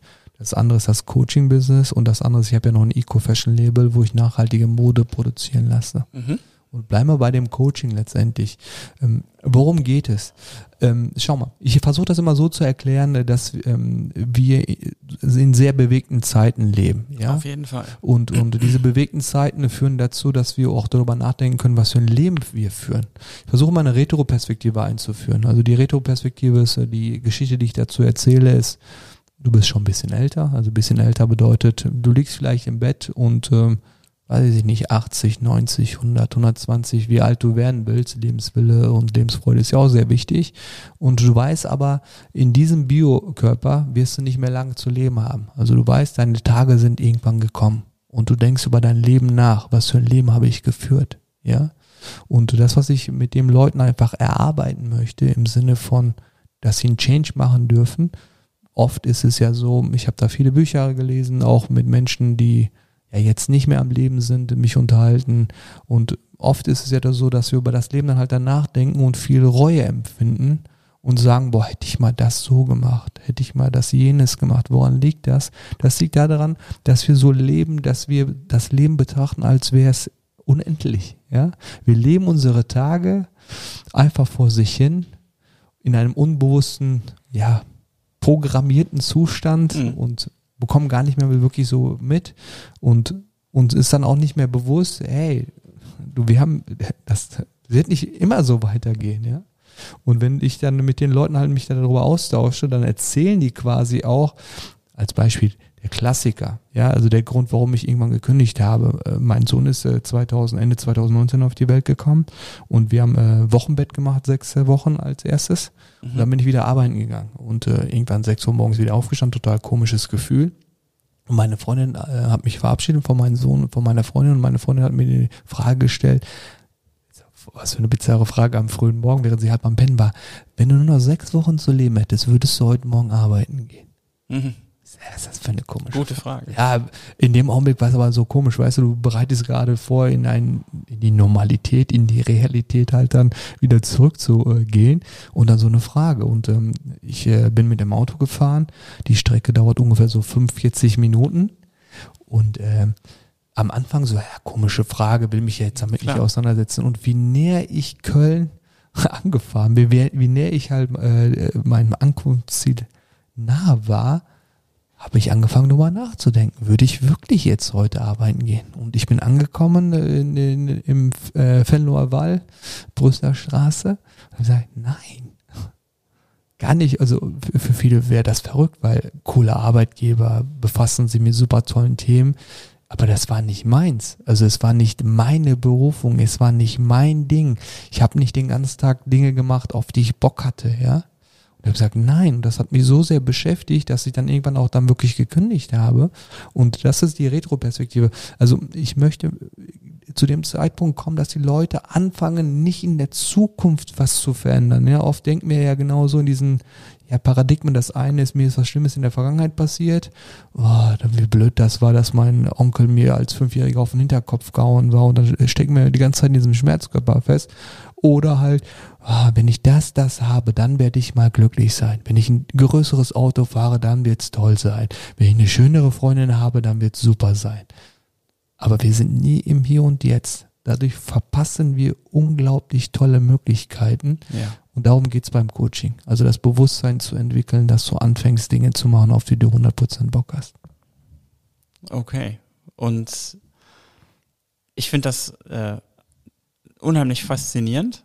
Ich finde, das ist eine wunderschöne Aufgabe, die du dir da genommen hast. Und ähm, wie, wie darf man sich das denn vorstellen, wenn man jetzt äh, sagen würde, hey Ali, klingt super, habe ich Bock drauf, wie, wie würde das äh, losgehen? Oder was wäre so dann das, wie, wie kann man damit äh, mit starten oder was wäre so dein Prinzip? Ich glaube, es gibt zwei Ausgangslagen. Ausgangslage Nummer eins, ich bin dessen bewusst oder ich bin unbewusst. Ja? Bewusst ist einfacher. Da ähm, wird im ersten Session eher herausgearbeitet, was ist es? Also was soll sich ändern? Und dass du sagst, okay, dann wäre es besser, dann wäre es ja. cooler. Das andere ist unbewusst. Da arbeitest du mit anderen, Refle anderen Reflexionsfragen. Also ich beschreibe den einen Zustand der Klarheit so wie der Name schon sagt, dass jemand hat schon eine gewisse Vorstellung, was er anders haben will, aber das, was er bisher getan hat, hat dazu nicht geführt. Ähm, das ist der eine Pfad. Der andere Pfad, wenn du unbewusst bist, ist wie so hinter einem Schleier, hinter, hinterm Nebel. Und das sind die beiden Pfade, die du gehst. Bei dem anderen ist es eher so, dass du dann klarer wirst, okay, der nächste Step ist, wir schauen mal Status Quo an, äh, äh, was in deinem Leben los ist. Der ist bei dem anderen Pfad auch gleich. Also immer erstmal reflektieren, wo stehe ich jetzt gerade und peu à peu in die Richtung gehen. Bei dem anderen, wenn du unbewusst bist, in welche Richtung soll es überhaupt gehen. Und bei dem anderen, dass wir uns dann halt anschauen, wenn du eine Klarheit, das Bewusstsein hast, dann okay, konkreter werden und ähm, schau mal, ich versuche es mal ein bisschen abzukürzen, das ist viel, viel greifbarer. Der Punkt ist, wenn wir solche Zustände haben in bewegten Zeiten, die wir jetzt dann halt dann erleben, dann ist die Hauptherausforderung, dass wir versuchen, alles mit unserem Verstand zu lösen. Ja? Und damit, ähm, ja, damit lassen wir viel liegen. Warum? Weil wir diese Emotionsebene, diese Intuitionsebene einfach ausblenden. Und wenn wir jetzt uns das mal neurowissenschaftlich anschauen, im Grunde genommen ist es im bewussten Geist mal zu 40 Bilder pro Sekunde, im unbewussten 40 Millionen Bilder. Also oh, nicht okay. bisschen mehr, sondern krass viel mehr. Aber wir tun so, als wären wir nur unser Verstand und versuchen alles mit einem unserem Kopf zu lösen. Ich weiß ja, ob du schon mal diese Zustände halt dann hast, da hat das irgendwas passiert, du fängst an, darüber nachzudenken, darüber nachzudenken, darüber nachzudenken und glaub mir, spätestens, wenn du ein paar Minuten darüber nachgedacht hast und du hast immer noch keine Lösung, dann ist es keine Aufgabe, die für deinen Verstand bestimmt ist. Aber wir versuchen trotzdem auf der Verstandesebene zu bleiben und das sorgt eher dafür, dass wir zu verkopft werden und irgendwann auch in eine Abwärtsspirale geraten. Ja? Und das ist ganz, ganz wichtig, dann halt diese andere Ebene, also wir können jetzt Herzebene nehmen, Emotionsebene nehmen, Unterbewusstseinsebene nennen, Intuitionsebene, welche auch immer, dass ich anfange, diese beiden Bereiche miteinander zu verheiraten oder kohärent arbeiten zu lassen. Und ganz viel auch mit Gesetzeanziehung. Ich weiß nicht, ob dir das was sagt. Soll ich ganz kurz ausführen? Kannst du gerne machen, ja. Genau. Gesetzeanziehung äh, sagt ja nichts anderes, dass äh, ich in meinem Leben das ja bekomme, quasi, was ich immer wieder denke. Du hast 60 bis 70.000 Gedanken, also eine krasse Menge pro Tag. So, und viele äh, Gedanken davon sind halt unbewusst, die ich am Tag dann hege. So, wenn ich etwas Bestimmtes denke, vielleicht sogar unbewusst, dann tritt das in mein Leben. Ja, zum Beispiel, nehmen wir mal, ich mag das Wort kultivieren. Das sind so kleine Samen, die in dich eingepflanzt sind. Und davon kannst du auf einer Bewusstseinsebene alles geben. Fangen wir mit mehr Freude und Frieden und Liebe an, gehen halt in Angst, Scham und Wut. So, jetzt nehmen wir mal Angst, weil das auch in, gut in diese Zeiten halt dann passt. Da ist ein, halt ein Keim mit Angst drinne.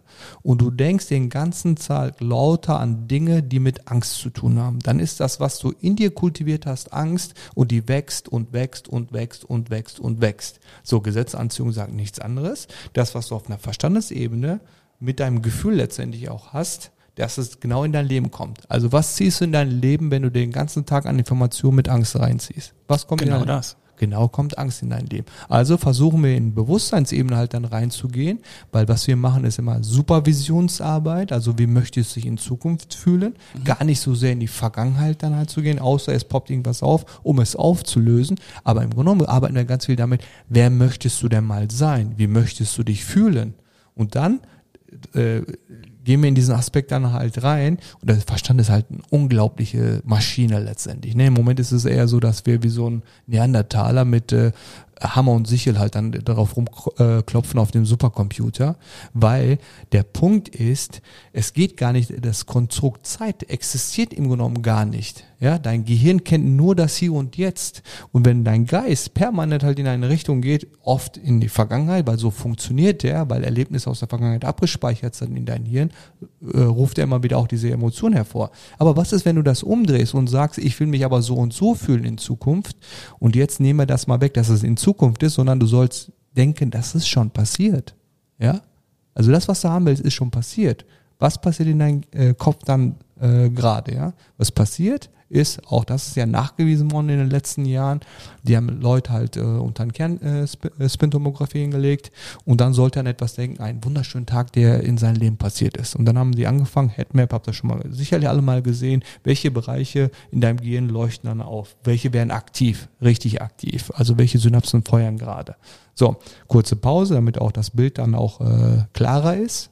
Und dann nach irgendwie zwei, drei, vier, fünf Minuten dann keine Aktivität im Gehirn oder wenig Aktivität gerade, dann kommt die Frage, stell dir etwas in deinem Leben vor, das noch nicht passiert ist, was wundervoll ist, irgendwas, wo du völlig ausflippst und derjenige fängt an zu imaginieren, was weiß ich, was es dann halt ist, ich bin äh, ich bin selbstbestimmt unterwegs, kann überall auf der Welt arbeiten, äh, verreise nur noch, habe viel Geld auf meinem Konto und dann messen die wieder im Headmap, äh, was in deinem Gehirn los ist, welche Bereiche aktiv sind. So, jetzt gucken Sie sich Bild 1 und Bild 2 an.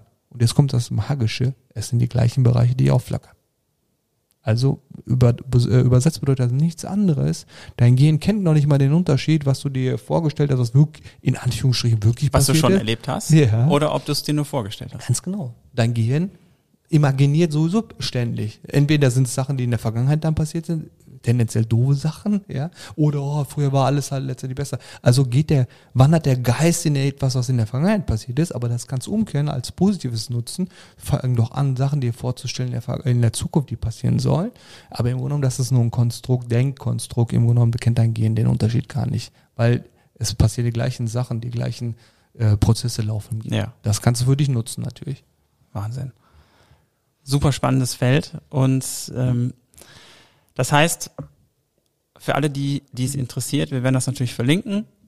Dann kann man da auf der Seite nähere Informationen bekommen oder man kann dich kontaktieren und ähm, sowieso natürlich auch Informationen zu deinem Label und zu diesen Produkten finden. Ähm, was ich ganz gerne mit dir machen würde, das schließt jetzt so ein bisschen an das an, was du erzählt hast. Mhm. Ähm, ich würde mit dir gerne zusammen einmal ein bisschen in die Zukunft schauen Gerne. Und einfach mal so ein bisschen rauszoomen, mal die Vogelperspektive einnehmen und einfach mal so ein bisschen durch deine Brille schauen. Was glaubst du, welche Herausforderungen wird es eigentlich im, in, in der Zukunft, in der Mhm. nahen Zukunft für die Gesellschaft auf mentaler und geistiger Ebene geben? Mhm. Was hat vielleicht die, die aktuelle Pandemie auch für Auswirkungen auf die Menschheit und was sind so deine Schlüsse daraus? Super Frage, wirklich. Also, ich glaube persönlich, das, was jetzt im Moment in der Gesellschaft ja passiert, ist ja so, so nur ein Vergrößerungsglas. Nichts davon ist nicht so, dass es in der äh, Vergangenheit dann nicht gab. Ja, Natürlich ist das ein anderer Ausmaß, LZHBB, darum geht's eigentlich nicht. Eigentlich geht's hauptsächlich darum, wenn wir uns das mal auf einer anderen Ebene halt dann anschauen, ist eher, dass wir uns anschauen dürfen, wie leben wir als Gesellschaft überhaupt und wie lebt äh, das Individuum, wie verbringt er den Tag, finde ich wesentlich spannender. Und die wahre Pandemie, äh, Pandemie aus einer, aus einer Metaperspektive, aus meiner Sicht, ist eher, gesellschaftliche Herausforderung ist, wie gehen wir mit Stress um? Ja? Die Art und Weise, wie wir leben, ja, wie gehen wir eher damit um? Natürlich äh, hat da so ein Virus riesen Herausforderungen, die wir alle ja zu spüren bekommen. Auf der anderen Seite, wenn wir das mal langfristig betrachten, ist eher der Lebensstil, den wir hegen, ist er überhaupt gesund noch für uns. Mhm. Letztendlich, ich meine, ich habe ja selber äh, die Geschichte jetzt mit dem Suizid. Äh, wenn wir uns das mal anschauen, alles, was in diese Richtung geht, ähm, psychische Erkrankungen. Fangen wir mit harmloseren Sachen an, dass du dich unwohl fühlst, Gedankenreiserei hast, hin zu Depressionen, Burnout, aber vielleicht auch Suizidversuche. Alle Zahlen in den letzten Jahren ist, sind besorgniserregend. Die steigen und steigen und steigen. Womit hat das zu tun? Mit der unwirklichen Lebensweise, die wir leben. Ja? Was meine ich damit? Ähm, coole Statistik. Also in den äh, Ende der 80er, Anfang der 90er gab es eine äh, Studie darüber, wie viel Werbebotschaften äh, wirken äh, auf uns eigentlich so am Tag. So war damals so um die 800 pro Tag, was auch natürlich signifikant in Ja. äh, der Jahre angestiegen ist. So, das haben sie in den letzten Jahren nochmal gemacht. Was glaubst du, wie viele es sind aktuell? Also wie viele Ber äh, äh, Werbebotschaften pro Tag wirken auf uns? Was würdest du sagen? Aktuell, ich tippe mal, das äh, müssten 15.000 sein. Ja, super. 13.000 bis 15.000 aktuell. So, das führt natürlich dazu, dass wir eine Reizüberflutung haben. Eine ständige Reizüberflutung. Natürlich auch äh, technologisch haben sich die Dinge weiterentwickelt. Ich habe ja vorhin ja erzählt, also äh, vor einigen Jahren noch, gar nicht mal so lange her, wenn du jemanden anrufen wolltest, äh, völlig undenkbar heutzutage. Ne? Also du hast Telefon, äh, den Hörer an die Hand genommen und wenn derjenige nicht erreicht hast, war der erstmal nicht erreichbar. Ja? Heutzutage Beziehungen, der andere meldet sich drei Stunden lang nicht und äh, schon geht die Partnerin halt dann steil. Warum meldest du dich halt nicht? Ja, ja, ja. Also Das ist, äh, was da passiert, ist, ist ja All- Wahnsinn. Also, also du bist ja auf 37 Kanälen erreichbar. Ja. Und wehe, du bist nicht erreichbar übrigens. ne? Also wenn Genau. du nicht erreichbar bist, werden die Leute halt dann wirklich unbequem oder beziehungsweise verstehen nicht, warum du nicht erreichbar bist. Ja. Und was ich immer wieder gerne als Beispiel nehme, ist dann, schreibt dir jemand eine E-Mail und ruft 30 Sekunden später an und sagt dir, ich habe dir gerade eine E-Mail geschrieben, wie findest du das? Super Beispiel. ja. Was Oder wenn du los, nicht geschrieben hast, dann nicht nur, wie findest du das, also warum antwortest du nicht, obwohl die E-Mail einen Tag her ist. Also der, der hat Genau, sich auch genau. die Erwartungshaltung einfach unfassbar geändert. Mhm. Ja. Und ich glaube, das führt zu großen Herausforderungen, also auf einer, ähm, auf einer Gehirnebene, äh, wie wir äh, damit umgehen, was un mit unserem Gehirn passiert. Letztendlich es ist wichtig, dass äh, der, der, der Organismus besteht immer aus Anspannung und Entspannung. Ja. Ja, also das ist ganz, ganz wichtig. Das ganze Leben, die sogenannte Balance ist aus Anspannung, Entspannung. Wir können sogar halt als kleine Beispiele nehmen. Sogar, dass ich meine Hand, du siehst mich ab und zu ein bisschen rumfuchteln, hoffentlich nicht zu sehr, dass das jetzt meine Stimme beeinflusst, aber auch das Mechanismus ist Anspannung, Entspannung. Also entspannt liegt ja auf dem Tisch und wenn ich dann halt äh, äh, me- meinem Gehirn die Signale gebe, mein Mittelgehirn, der soll meine Motorik bewegen, dann brauche ich eine Anspannung, dass ich die Hand wieder halter nehmen kann. Also immer diese äh, Wechselwirkung zwischen Anspannung, Anspannung, Entspannung, Anspannung, Entspannung. So, wenn wir das natürlich immer weniger haben, wenn wir eher in der ständigen Anspannung sind, ja, also hier auf einer äh, Gehirnfrequenz eher stark frequentierte Beta-Wellen haben, sorgt das dafür, dass der Geist extrem unruhig wird. Genau. Wenn er natürlich unruhig wird, geraten wir in Disbalance und das ist halt eine Abwärtsspirale, wenn wir nicht wissen, was die Gegenmechanismen sind. Und das ist der Blick in die Zukunft. Ich glaube, äh, auf der einen Seite entwickelt sich die Technologie weiter und Technologie weiterentwickeln bedeutet nicht, dass das alles nur halt äh, toll und super ist. Die Frage ist, wie gehen wir letztendlich damit um? Ja, und äh, da dürfen wir äh, gezielt halt dann drauf schauen. Ich meine, ein Smartphone ist ein wundervolles Gerät, eine tolle Erfindung. Ich meine, ich bin, äh, wie gesagt, in den 80ern teilweise habe ich in der Türkei gelebt. Wenn ich was wissen wollte, hat mein Opa mir Lexikon äh, besorgt und ich durfte da erstmal rumblättern und es kann, äh, konnte sein, dass die Information halt dort nicht vorhanden war. Wie toll ist das, dass du heute jetzt ein Smartphone direkt zücken kannst, kurz mal Wikipedia aufmachst, egal welche Information du, du sofort Zugriff da, äh, darauf hast. Auf der anderen Seite Seite großartig, toll, super.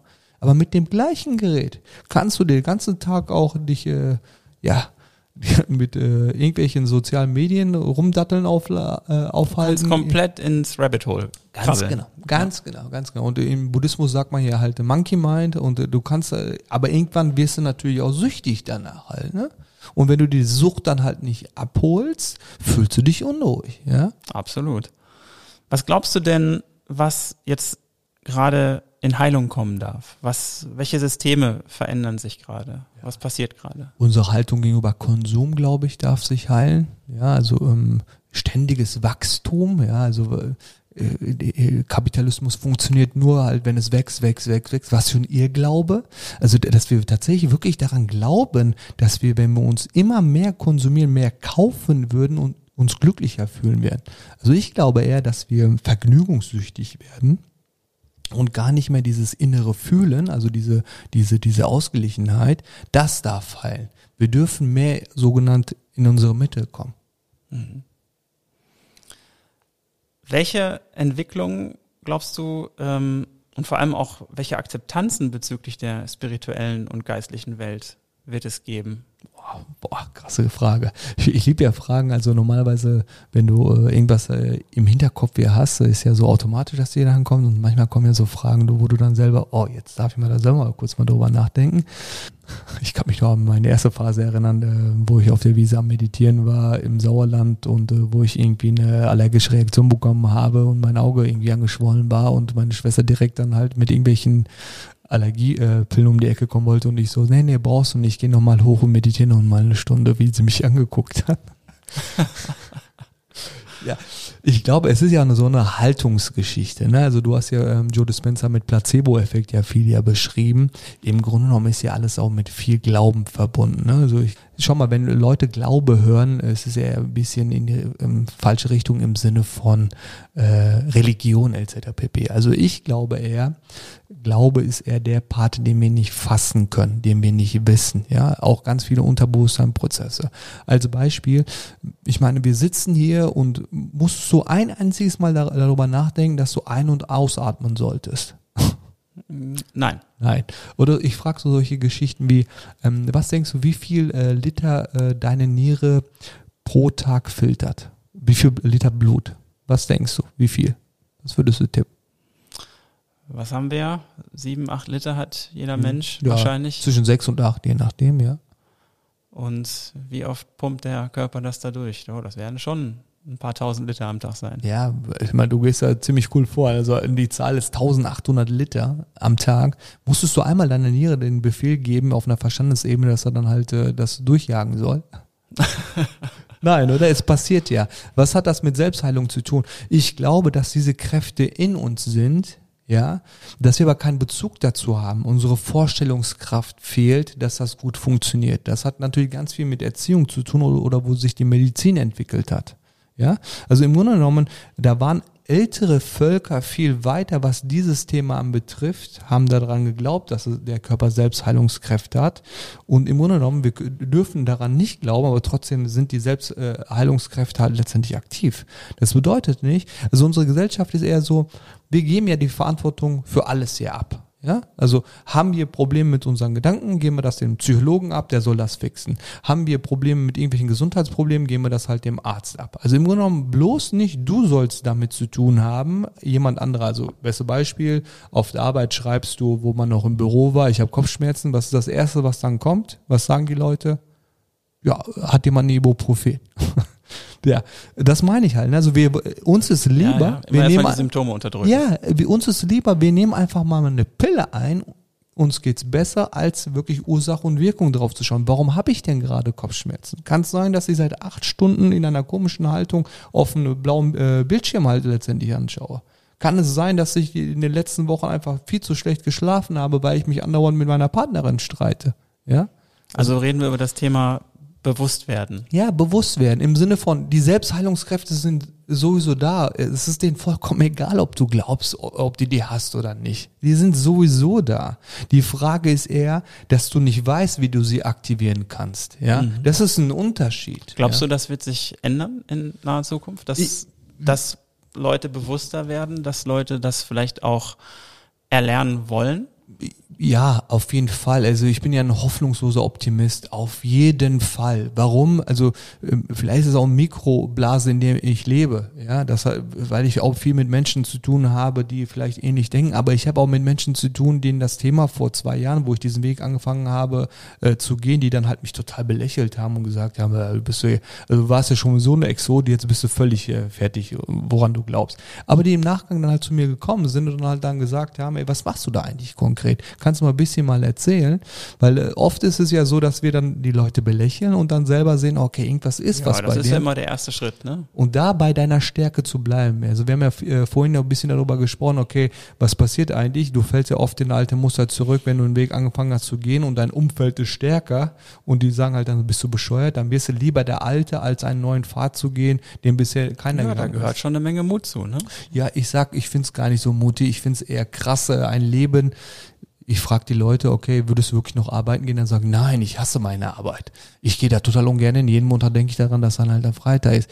Das finde ich persönlich viel mutiger, ja, als das, was ich mache. Ich finde das gar nicht so mutig. Die Leute sagen so, oh, krass, was du halt da machen. Ich finde das andere ist viel, viel, viel heftiger. Ein Leben herzuschenken, das ist genauso, finde ich, mit der Selbstheilung hat genauso zu tun. Nur weil ich nicht weiß, wie das geht, ja, weil ich keine Vorstellungskraft habe, heißt doch nicht, dass es das, dass es das nicht gibt. Hättest du Menschen vor 600 Jahren gesagt, dass die Erde keine Scheibe ist, dass sie eine Kugel ist und äh, die Sonne auch Planeten sind und dass das Weltall unendlich ist, wärst du verbrannt worden auf den Scheiterhaufen oder äh, wärst gequält worden, bis du dann widerrufen hättest, weil es als Blasphemie galt.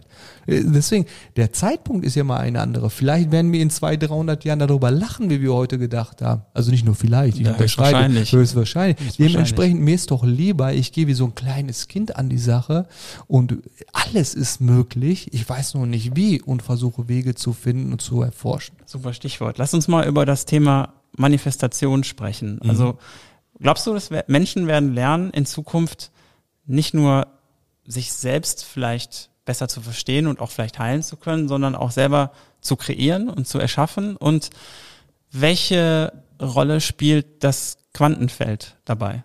Boah, so eine Brettfrage erstmal. Welche Rolle spielt das Quantenfeld dabei? Okay, wer noch gar keine Berührungspunkte hat. Also im Grunde genommen, ich stelle mir das Quantenfeld so vor, dass es ein Raum ist, wo unendliches Potenzial, also alles ist möglich in diesem Raum, aber als Partikel.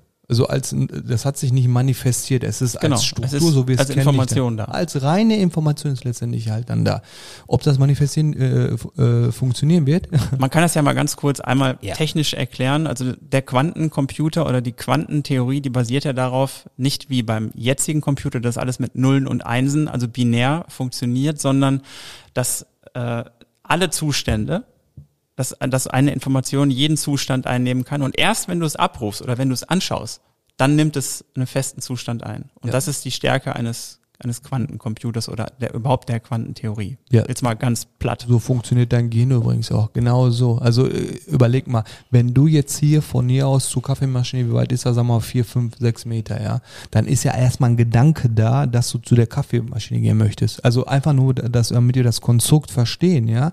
Es entsteht ja aus dem luftleeren Raum ein Gedanke, dass du einen Kaffee trinken möchtest. So, was machst du denn danach? Du bewegst dein, deine Materie in Bewegung und holst dir wirklich eine Kaffeemaschine. Also ist ja die Information ja vorhanden, durch den Gedanken wird es angetrieben, ja. Mhm. Ist ja nichts anderes.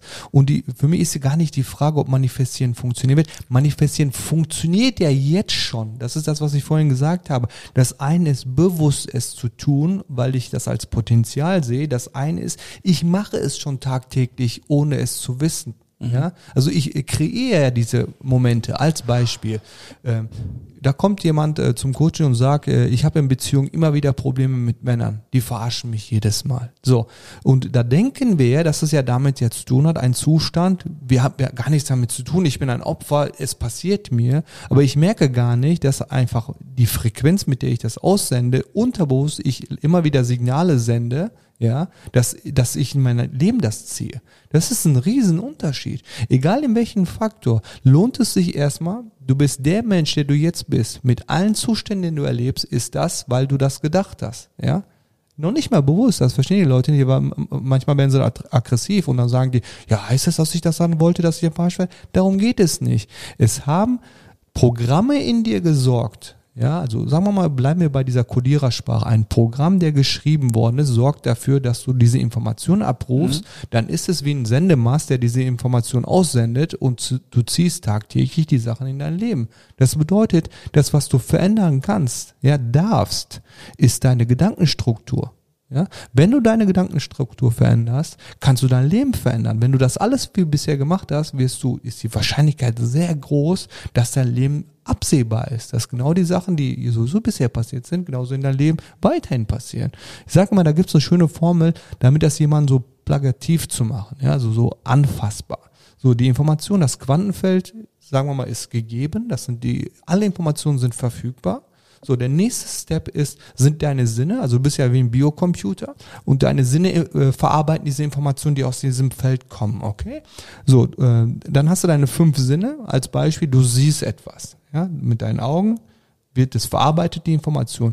Daraus entsteht ein Gedanke im Kopf. Mhm. So, aus den Gedanken bildet sich diese Emotion, ja, je nachdem, was du gesehen hast. Zum Beispiel, ich gucke jetzt gerade auf ein Mikro, ja, so, Quantenfeld, Mikro vor mir, der Gedanke, der entsteht, cool, da kann ich ja reinsprechen. So, jetzt ist es wichtig zu verstehen, wie dein Gehirn äh, funktioniert. Das ist das, was ich meinte. Der ist ein bisschen, der verarscht dich ein bisschen, weil die Information hat ja nur mit der Vergangenheit zu tun, was du bisher erlebt hast, wenn du nicht bewusst bist. So, der sagt dir Mikro und dann ruft er ab, was bedeutet Mikro für mich? Die Emotion, also der Gedanke ist, cool, Mikro reinsprechen, die Verschaltung ist Mikro reinsprechen, Podcast macht Spaß.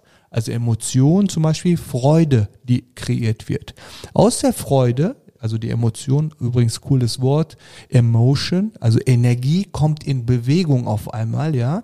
Und dann ist die Frequenz Freude, daraus kommt eine Handlung, ja. Also das bewegt auf einmal deinen Körper. Und die Handlung ist, da ist ja Spaß, ist, boah, habe ich voll Bock reinzusprechen, coole Dinge halt letztendlich zu sagen. Aus der Handlung wird wiederum äh, deine Erfahrung. Du speicherst diese Erfahrungen ab. Und aus der Erfahrung, wenn wir sogar noch einen äh, Step runtergehen würden, wird deine Persönlichkeit. Wenn du etwas oft genug gedacht hast, ja, zum Beispiel, er im Mikro ist, oh, ich habe schon mal reingeschworen in ein Mikro und das war eine total fürchterliche Aktion und ich habe mich total unwohl gefühlt. Und wenn ich das immer wieder denke, immer wieder denke, Mikro gleich schlechte Erfahrung und irgendwann wird die Persönlichkeit ein ängstlicher Mensch. Dementsprechend, das ist gar nicht, dass du nicht manifestieren kannst. Die Frage ist, machst du es bewusst, weil du es als Potenzial abrufst oder geschieht es unbewusst, weil täglich alles, was du machst, ist manifestieren auf einer unbewussten Ebene. Glaubst du denn, dass das in Zukunft bewusster stattfinden wird? Ja, total. Also wenn ich mir die jüngere Generation anschaue, wenn ich mir die Kinder anschaue, ähm, wenn ich mir Gespräche anschaue, schau mal, meine Nichte und mein Neffe sind jetzt 17 und 19. Der war äh, zuletzt bei mir im Coaching, hat gesagt, kann man das mal machen mit dem äh, Big Five und und äh, CD. Also Big Five und CD ist aus einer Persönlichkeitsempfehlung, also sagen wir mal, für, für, für viele greifbar als äh, Vision und Mission. Also Vision, das Große, was mich anzieht, was mich antreibt, Mission, das Kleine, was ich tagtäglich machen kann, was ich erreichen möchte, ja. Ey, der ist 19. Ja. Wie geil, dass der schon ja, so Hammer, denkt. Hammer. Was habe ich mit 19 gemacht? Da war ich in Diskotheken, habe gesoffen. Zocken, ja, Diskos und äh, Konzerte. Mädels oder was weiß ich, auf jeden Fall Vergnügen, Vergnügen, Vergnügen. Und die beschäftigen sich mit elementar tiefen Prozessen und verstehen das auch viel mehr. Ich habe jetzt so eine Gruppe mit ihm und seinen Freunden, wo ich regelmäßig Videos reinposten soll, ähm, wo die dann halt sich wünschen, dass sie sich mit Themen auseinandersetzen können.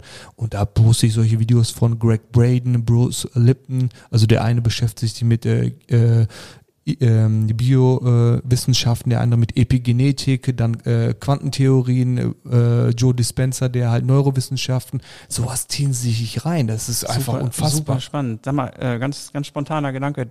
Könnte ich dich bitten, dass du die äh, vielleicht auch für die Shownotes zur Verfügung stellst, sodass, Natürlich. die, sodass das sich auch vielleicht ein paar Leute mal anschauen können, die sich da vielleicht für interessieren? Sehr gerne. Super cool, lieben Dank. Ähm, lass uns nochmal einen, einen anderen äh, Blick äh, einnehmen. Du hast ja gerade gesagt, dass sich die jungen Generationen äh, aus deiner aus deiner Erfahrung heraus auch schon damit beschäftigen. Hal hältst du es für eine gute Idee, ähm, Spiritualität und Meditation vielleicht auch als Schulfach zu integrieren? Also ja, 100 Prozent. Das, was wir natürlich in der Vorarbeit leisten dürfen, ähm, also genau das, was ich, diese, diese Kette, ähm, Kausalitätskette, was ich vorhin ja beschrieben habe, natürlich dürfen wir erstmal mit Vorurteilen aufräumen, also dass wir mit Bedacht halt dann reingehen. Ich verstehe, dass bei vielen Leuten, wenn die Meditation hören, Spiritualität hören, erstmal irgendwelche komischen Sachen äh, im Kopf abgefragt werden, ja, also dass es in eine komische Richtung halt letztendlich geht. Wenn wir es aber sauber erklären, also das ist ja, das sehe ich als auch meine Mission viel. Äh, nicht jeder muss ein Coaching letztendlich bei mir kaufen, um da, äh, darüber etwas erfahren zu dürfen. Ich nutze ja bewusst auch solche Plattformen, darüber zu reden. Ich habe bisher keinen erlebt und ich hatte unzählige Gespräche in den letzten drei Jahren dazu, wenn ich das auf einer so einer Ebene erklärt habe, der dann nicht gesagt hat, boah, das ist spannend. Also viel mehr war es so, dass dann irgendwie total krasse, tiefe Gespräche entstanden sind bei Leuten, die ich gar nicht dafür gedacht hatte, dass die offen sind für diese Themen. Das sehe ich als eher eine Mission für mich, um mehr darüber zu reden. Und schau mal, wenn du überhaupt ja über irgendwas ja redest und die meisten denken, das ist der reine Inhalt, ja, das, was du vermittelst. In Wirklichkeit, wenn wir uns die prozentuale Verteilung anschauen würden, da macht Inhalt gerade mal 8% aus. Ja, 67, 80 Prozent, äh, 67, 68 Prozent ist eher die Energie, wie du es rüberbringst. Ja, es könnte jemand anderer dann halt sitzen, die gleichen Informationen halt dann übermitteln würde und es könnte äh, mit einer niedrigen Schwingung, also ich mache das mal ein bisschen nach, damit es ein bisschen überzogen. Ja, dann gibt es Möglichkeiten, dass du dich damit beschäftigst und dann ist das cool. Quantenfeld und dann machen die Riesenfeld auf, keiner versteht, was er dann halt dann redet. Mhm. Oder mit einer riesen Begeisterung darüber redest, deine Augen springen selber hoch, du spürst förmlich äh, diese Energie, was der andere sagt. Hey, alles ist Energie, Energie ist alles. Wenn die richtige Energie bei den Leuten ankommt, mit der richtigen Intention, ja, meine Intention ist, dass die Leute sich dafür öffnen, weil es einfach was Wundervolles ist, ja. Das, was für manche noch spooky geklungen hat. Jetzt habe ich Leute selber, die dann halt, meine Mutter fängt an zu meditieren, ja. Die hatte 50 Jahre geraucht und jetzt war sie bei meiner Freundin zu einer Hypnose-Session. Nach 50 Jahren Rauchen hat sie aufgehört, ja. Also, äh, da bekomme ich Gänsehaut, aber Wahnsinn. nicht, weil es mein Ego ist, der sagt, boah, das hast du gemacht, das hat deine Freundin gemacht, sondern weil ich sehe, was mit den Menschen passiert, ah, wenn sie diese Begeisterung Wahnsinn. in den Augen halt dann haben. Darum genau das, geht's mir. Ich kann das auch jetzt genau so spüren. Das hast du gerade wunderbar rübergebracht. Äh, ich habe die Energie direkt, äh, die unterschiedliche Energie direkt wahrgenommen. Also wir dürfen sie so richtig rüberbringen, mit der richtigen Energie, Absolut. mit der richtigen Intention. Dann natürlich werden sie die Leute dafür öffnen. Auch mit Thema Meditation. Ich hatte viele Leute schon bei uns da, die eine angeleitete Meditation gemacht haben, ja, und die dann gesagt haben, ich hätte gedacht, das ist komplett was anderes. Leute, die gesagt haben, ich habe noch nie meditiert oder habe versucht mit zu meditieren, ich bin da nie reingekommen. Ich hatte das Gefühl, ich bin jetzt total steil gegangen bei der Meditation. Ey, es gibt ein schönes Bild. Ähm, auch dazu Quantentheorie. Also wir haben ja vor 100, 120 Jahren noch, bevor Max Planck halt das mit der äh, mit dem Quantenfeld Quantenphysik angefangen hat zu erforschen, auch äh, zu zeigen, Doppelspalte-Experiment, da kann sich jeder auf YouTube mal anschauen, wie spannend das eigentlich diese diese Thematik ist, dass aus dem Nichts letztendlich auch etwas auftaucht. Ähm, auch dann auch versucht auch immer wieder halt dann zu beschreiben. Es ist so, wenn du nur daran glaubst, wie ein VW Käfer, also ein VW Käfer in Kuba ist. Ja, also du bist der VW Käfer und bist auf einer freien Fläche. Wir haben ja gedacht, es gibt Atome und dann halt gibt es Atommülle und da drin ist nichts. Das war ja die Theorie. Das wäre viel P- Platzverschwendung für Ja. den VW Beetle oder äh, Käfer, der dann halt dann da rumsteht. Drumherum passiert so viel, das ist so abgefahren. Und natürlich kannst du die ganze Zeit jeden Tag morgen auf, morgens aufstehen und sagen, ich bin halt nur ein VW Käfer, ich bin nur ein VW Käfer. Oder du kannst sagen, boah, ich stehe auf und sage, geil, was passiert heute? Die meisten haben ja eher Angst, wenn sie an die Zukunft denken oder an das, was äh, nicht kalkulierbar ist für die Zukunft, ja. Aber ich finde, also ich habe im Mindset eher halt dann drin stehen oder bei meinem Big Five, ich umarme das Unbekannte. Wie geil ist das, dass In wir Chancen nicht und wissen? Möglichkeiten denken. Ja, wie geil ist das, dass wir nicht wissen, was passiert, ja? Wie geil ist das? Weil wie langweilig wäre das, wenn du alles wüsstest, was wirklich haargenau passieren wird? Das wäre für zehn Minuten, wenn du das durchlesen würdest, interessant. Oh, da, da wird da was passieren. Und dann hättest du null Antrieb, weil das total langweilig Genau, wird. du ja eh, genau. Das, du folgst ja nur noch einem vor, vorgegebenen Plan. So ist es. Wir machen weiter mit ähm, zwei Impulsen aus dem Netzwerk und ich habe äh, ein paar Freunde gebeten, ähm, da mal ein, ein bisschen Input zu geben, um äh, auch Fragen an dich zu stellen. Und die erste kommt von Patrick Nottebaum, das ist der CEO von Walnut Careers und auch mein Podcast-Buddy bei Beyond Boys Exposed. Da haben wir auch schon zusammen gesessen. Ich spiele mal ein, Ja. was Patrick dich gerne fragen wollte. Jo, Jan, ähm, möchte ich natürlich gerne eine Frage an Ali stellen. Und zwar weiß ich ja, dass der äh, in relativ kurzer Zeit einfach ein gutes Fenster in den Kopf aufmachen kann, in dem man dann rausgucken kann, um mal so neue Sichtweisen zu sehen. Und vielleicht hat der Ali für uns alle ja einen Tipp oder einen Trick, was man machen kann, um glücklicher zu sein, ähm, ohne großen Aufwand. Also irgendwas, was so ein Call to Action ist, was man sofort umsetzen kann. Das wäre meine Frage, beziehungsweise mein Wunsch. Geile Frage. Also erstmal vielen Dank, Patrick. Danke, Patrick. Und äh, ja, was denkst du? Ich gebe mal zwei Sachen mit. Also was jeder sofort anwenden kann. Ne? Also das eine ist eher so präventiv oder wenn du im Stress streckst, äh, wie du da rauskommen kannst. Und das andere ist, was du jeden Morgen machen kannst. Fangen wir mit dem, um auch wirklich glücklich in den Tag zu starten. Äh, ich nenne das ähm, Glücks-Sit-Ups, Happiness-Sit-Ups. Das, was du machen kannst, du stehst einfach auf und bewegst dich Richtung Badezimmer, stellst dich vom Spiegel und fängst an, äh, ihr, ihr seht mich ja nicht, versuchst das gut äh, zu beschreiben, du ergänzt ich- gerne, wenn genau, ich das ich nicht gut genug beschrieben habe. Du fängst an, einfach dich selber anzugrinsen im Spiegel. Ja, also die Mundwinkel ungefähr 45 Grad hochziehen. Ja. Und lässt das irgendwie so 10, ja, also 5 bis 10 Sekunden einfach mal oben. Und das machst du 20 Mal. Ja, also ein Investment von, weiß ich nicht, zwei, drei, vier, fünf Minuten. Wie viel Zeit du hast? Das kannst du auch nur ein paar Mal machen. Was passiert? Also auf, auf, auf einer biochemischen Ebene.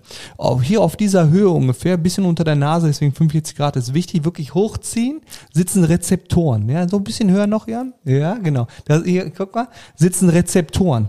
Wenn die angefangen haben, werden, ne? genau, ganz genau, ganz genau. So Merkt man bisschen- auch direkt. ja, da, da merkst du. Wenn du das anfängst zu machen, sitzen dort Rezeptoren, ja, also dein Gehirn, wenn du das äh, äh, quasi aktiviert wird immer wieder, äh, ähm, fangen an, die Rezeptoren Dopamin auszuschütten. Also wie gesagt, dein äh, Gehirn kennt ja nicht, oh, was ist jetzt witzig, was ist nicht witzig.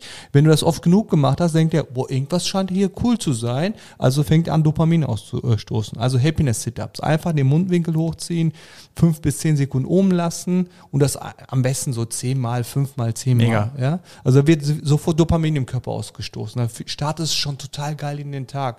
Wenn du das so ein bisschen steigern willst, kannst du noch Musik, die du cool findest, noch nebenher noch äh, laufen lassen. Zum Beispiel Happy oder äh, It's a New Day, It's a New Dong oder was weiß ich, irgendwas, was du, was dich in Stimmung bringt. Suchen, äh, machen Ritual Ja, daraus. ja, also geil. machen äh, äh, Lied, wo du direkt halt wirklich gute Laune bekommst. Zweite Ding, wenn du das Gefühl hast, Stress zu haben, gerade was passiert, oder du das einfach so machen willst, kannst du folgendes machen.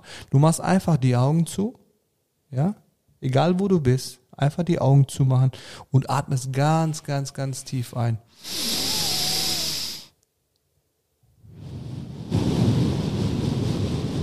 Also wichtig, sagen wir mal drei bis fünf Sekunden einatmen, ganz tief einatmen und vielleicht ein, zwei Sekunden tiefer auszuatmen. Was passiert da? Ja, versuch das ganz einfach zu erklären. Wenn du sechsmal, also Atemzüge nimmst mit einer Au- Ausatmen inklusive, bist du auf der Schwingung der Erde. Ja, ist der Stress sofort weg. Ja, wenn du das sogar auf die Spitze treiben willst und andere Schwingungen verspüren willst, mach drei Atemzüge pro Minute. Das ist natürlich ein bisschen herausfordernder. Du weil musst das- länger den Atem Genau, anhalten, äh, ja genau. Also du machst irgendwie bis so sechs- dieser Lufthunger kommt. Ganz genau, ganz genau. Und dann atmest du ganz tief aus. Ja, so 15 Sekunden ist ja. Das kannst du mal üben. Weil das sind die, diese drei Atemzüge sorgen dafür, dass du auf der Schwingung des Universums bist. Das ist diese typische oder beziehungsweise dieses geile Gefühl der Entschleunigung. Auf einer biochemischen Ebene ist der Stress sofort runterreguliert. Sofort. Also das ist eine ganz, ganz einfache Übung. Da kannst du einfach diese Minute, diese zwei oder drei Minuten einfach für dich investieren, des Atmens, die Magie des Atmens mal versprühen. Weil das Spannende ist, wenn du atmest, bewusst atmest, nur auf die Atmung konzentrierst, kann dein Gehirn sich mit, nicht mit komplexen Dingen beschäftigen, die dich stressen. Funktioniert nicht. Probiert's mal. Du kannst keinen komplexen Gedanken haben, irgendwas, was reizüberflutet ist. Funktioniert nicht. Also das sind so die beiden Tipps. Sehr gut. Machen wir weiter mit dem Feedback von Stefan Zappe. Ui. Stefan ist Global Export Director bei Lakritz und auch Founder der Beyond Boys. Und ähm, er hat zunächst mal ein Feedback gegeben. Was ich an Ali so toll finde, ist seine ehrliche und sein, sein ehrliches und offenes Interesse an Menschen und seine total positive Art, mit den individuellen Persönlichkeiten, die es überall so gibt, umzugehen und die Menschen mit seinem Herzen zu sehen. Herrlich. Ja, vielen Dank, Stefan. Sehr lieb. Und eine Frage hat er auch noch hinterhergegeben. Supi. Dann eine Frage an Ali. Ich weiß, dass Ali jeden Tag seine Routinen durchspielt und er natürlich ein kleines Baby bekommen hat vor nicht allzu langer Zeit. Und dann ist eben die Frage, kann er auch in der neuen Situation in seinem Leben jeden Tag seine Routinen durchziehen oder wenn er praktisch mal von den Routinen ablässt, weil es Gründe, irgendwelche Gründe oder Herausforderungen gibt, ihn mal nicht zu schaffen, fällt es ihm dann schwer, wieder in die Routinen reinzukommen? Oder wie motiviert er sich dann dazu, wieder in diese Routinen einzusteigen und diese weiter durchzuziehen? Ja, schöne Frage, weil es auch irgendwie so aktuell ist. Ja, also fangen wir mit, der, mit dem ersten Teil an. Also ja, mache ich immer noch, ähm, obwohl ich ein Kind bekommen habe. Ja, natürlich ist es auch äh, nicht mehr so wie früher, dass sie sagen, okay, jetzt, gerade Ja, jetzt ist nicht mehr so flexibel. ne? Ganz genau, definitiv. Äh, letztendlich, ähm, wie bekomme ich wieder, ja, es passiert auch schon mal, dass meine Routinen ein bisschen, ja, in eine falsche Richtung laufen oder dass ich die halt dann nicht mache. Wichtig ist aber auch zu verstehen, ich betrachte Routinen als keine To-Do-Liste. Es ist ja. auch kein Zwang. Das ist wichtig zu verstehen, weil die meisten denken, ich muss das machen. Sobald du etwas aus muss äh, anfängst zu machen, lass es lieber. Ja, also versuch lieber dann ein oder zweimal in der Woche zu meditieren ähm, oder deine Routinen zu machen, aber mach dir bewusst, warum du sie machst. Viele Menschen, deren Leben ist eine To-Do-Liste geworden, die haken das ab, ja, habe ich erledigt, habe ich erledigt, habe ich erledigt. Ich betrachte Routinen nicht, dass ich die Sachen erledigt habe, sondern ich versuche jedes Mal mich darauf zu setteln, warum meditiere ich jetzt gerade. Und da ist das ge- geile Beispiel, wenn ich einfach mal zwei, drei, vier, fünf Tage nicht meditiert habe, was auch passiert, also ich bin jetzt nicht so, dass ich mir hinstelle, ich mache das immer, egal was halt dann kommt. Das ist nicht meine Haltung, aber ich kann 100% sagen, wenn ich mal ein paar Tage nicht meditiert habe, spüre ich das eindeutig. Äh, Einfach ganz krass, weil ich mich so nicht in meiner Mitte bin, wie ich es wäre, wenn ich es getan hätte. Dann ist das Bewusstsein zurückholen und sagen, okay, du weißt doch, warum du meditierst. Mhm. Das ist dieses schöne Bild, was ich immer wieder ja sage. Ein rauer See, hoher Wellengang ist, wenn du viel stark äh, im Beta-Frequenz unterwegs bist und Stress hattest. Und meditieren ist ein absolut ruhiger See, dass du eine totale Klarheit hast. Und ich liebe dieses Gefühl. Kann ich nur bestätigen. Kenne ich und ähm, es ist einfach immer wieder schön, diesen Zustand wieder zu erreichen. Und bitte ganz, ganz wichtig allen Zuhörern. Zwei Sachen, warum Erfolgsverhinderer, warum wir ja, Probleme haben in unserem Leben. Das ist Nummer eins, ist unser Selbstdialog. 90 Prozent ist destruktiv, wie wir mit uns selber reden. Ja, wir reden nicht zuträglich, eher abträglich mit uns selber. Und Nummer zwei ist Selbstverurteilung. Ja, also ich habe jetzt nicht meditiert, ist das schlecht? Ich habe jetzt das, war ja klar, ich bin halt ein Versager. Also die beiden Punkte mitzubekommen, beobachtet euch beim Denken, was für De Gedanken habe ich eigentlich und verurteilt euch nicht dafür, wenn etwas passiert und verurteilt auch andere nicht, wenn Mhm. gewisse Sachen passieren, die ihr nicht geil findet. Wunderbar. Ali, wir nähern uns dem Ende. Das war ein sehr, sehr, sehr tiefer, spannender Einblick. Ich bin dir sehr, sehr dankbar, dass du deine Geschichte mit uns teilst und dass du solche wertvollen Tipps mitgeben kannst. Und ähm, ich würde ganz gerne zum Ende noch eine Sache oder zwei Dinge fragen. Und zwar, aus welchen Schuhen bist du persönlich im Jahr 2020 rausgewachsen? 2020 bin ich aus dem Sch äh, Schuh rausgewachsen, dass ich Angestellter war und habe mich selbstständig gemacht tatsächlich. Ich habe den äh, Sprung ins Ungewisse gewagt, wie es ist, wenn man auf eigenen Beinen oder wenn ich auf eigenen Beinen stehe. Das fühlt sich wie an? Ziemlich krass geil. Sehr gut. Ich wünsche dir auf jeden Fall, erstens finde ich das mega geil, dass du das machst. Danke. Und ich wünsche dir für deinen Weg nur das Allerbeste vom Besten, weil man merkt einfach, wie sehr du das bist, Danke. was du da gerade machst. Und ich äh, bin mir ganz sicher, dass du genau den Weg weitergehen wirst und das in die Welt bringen wirst, wozu du da bist. Und Ein, ein guter Freund hat immer gesagt, äh, vor kurzem, manchmal gibt's äh, sehr schöne Tage und manchmal gibt's einfach überragende Tage. das ist ein geiler Gedanke. Hm, In welchem Bereich möchtest du denn persönlich weiterkommen? Also ich befasse mich tatsächlich mit vielen Sachen, ähm, wo ich sage, ich möchte noch tiefer in diese Thematik reingehen, was geistige Arbeit bedeutet, Spiritualität bedeutet. Manche Sachen, die sich auch sehr, sehr abgedreht für mich auch äh, anhören, zum Beispiel Sehen ohne Augen, ähm, habe ich äh, will ich mich mit, mit befassen. Ich habe ja auch ein Experiment gemacht, wo ich meine Brille abgelegt habe vor vier Monaten. Stimmt, du trinkst ja gar keine. Ja, nicht mehr. Jetzt Und du hast das gefunden hier. Ja, ich bin da, genau. Also äh, wirklich abgedrehte Sachen zu machen, auf die ich selber Bock habe, die sich verrückt anhören, wo, wo mein Herz selber höher äh, springen lässt und äh, einfach neue Dinge ausprobieren, die ich bisher noch nie gemacht habe. Einfach das Unbekannte vollkommen zu machen. Super, super gut. Wie kann man dich erreichen? Wo trifft man dich? Und ähm, wie, wie ähm, kann man dich am besten kontaktieren? Ja, am besten über Instagram. Ich glaube, äh, gerne darüber, natürlich gibt es ja auch tausend Wege und die Zeiten werden sich auch ändern, dass man sie auch mal persönlich so sieht. Ich bin auch im Zoogarten öfters mal spazieren. Da kann man mich auch erreichen, aber am einfachsten ist, glaube ich, bei Instagram. Super.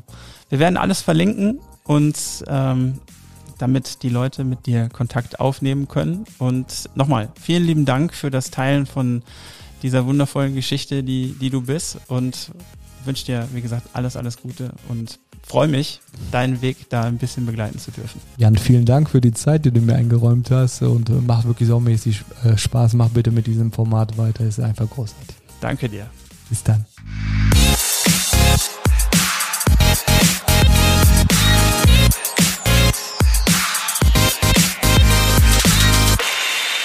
Vielen Dank, dass du dir heute die Zeit genommen hast, mit dabei zu sein. Wenn ich darf, würde ich dich gerne ganz kurz fragen, wie dir das neue Format gefallen hat, was du dir gegebenenfalls wünschen würdest und ob du Feedback für mich hast. Schreibe mir dazu gerne über Instagram oder sende mir dort eine Sprachnachricht an Jan Wischermann. Wenn diese Episode für dich wertvoll war und wenn du jemanden kennst, der diese Folge auch unbedingt hören sollte, dann teil sie gerne. Und wenn du Bock hast, dann freue ich mich über eine kurze Bewertung auf Apple Podcasts, denn das hilft die Show höher zu ranken und erreicht so noch mehr Menschen, die vielleicht ebenfalls einen Wert aus diesen Gesprächen ziehen können. Und jetzt Anfang zu machen, denn nicht gemacht haben wir schon genug. Das war der Jan. Bis bald. Ciao.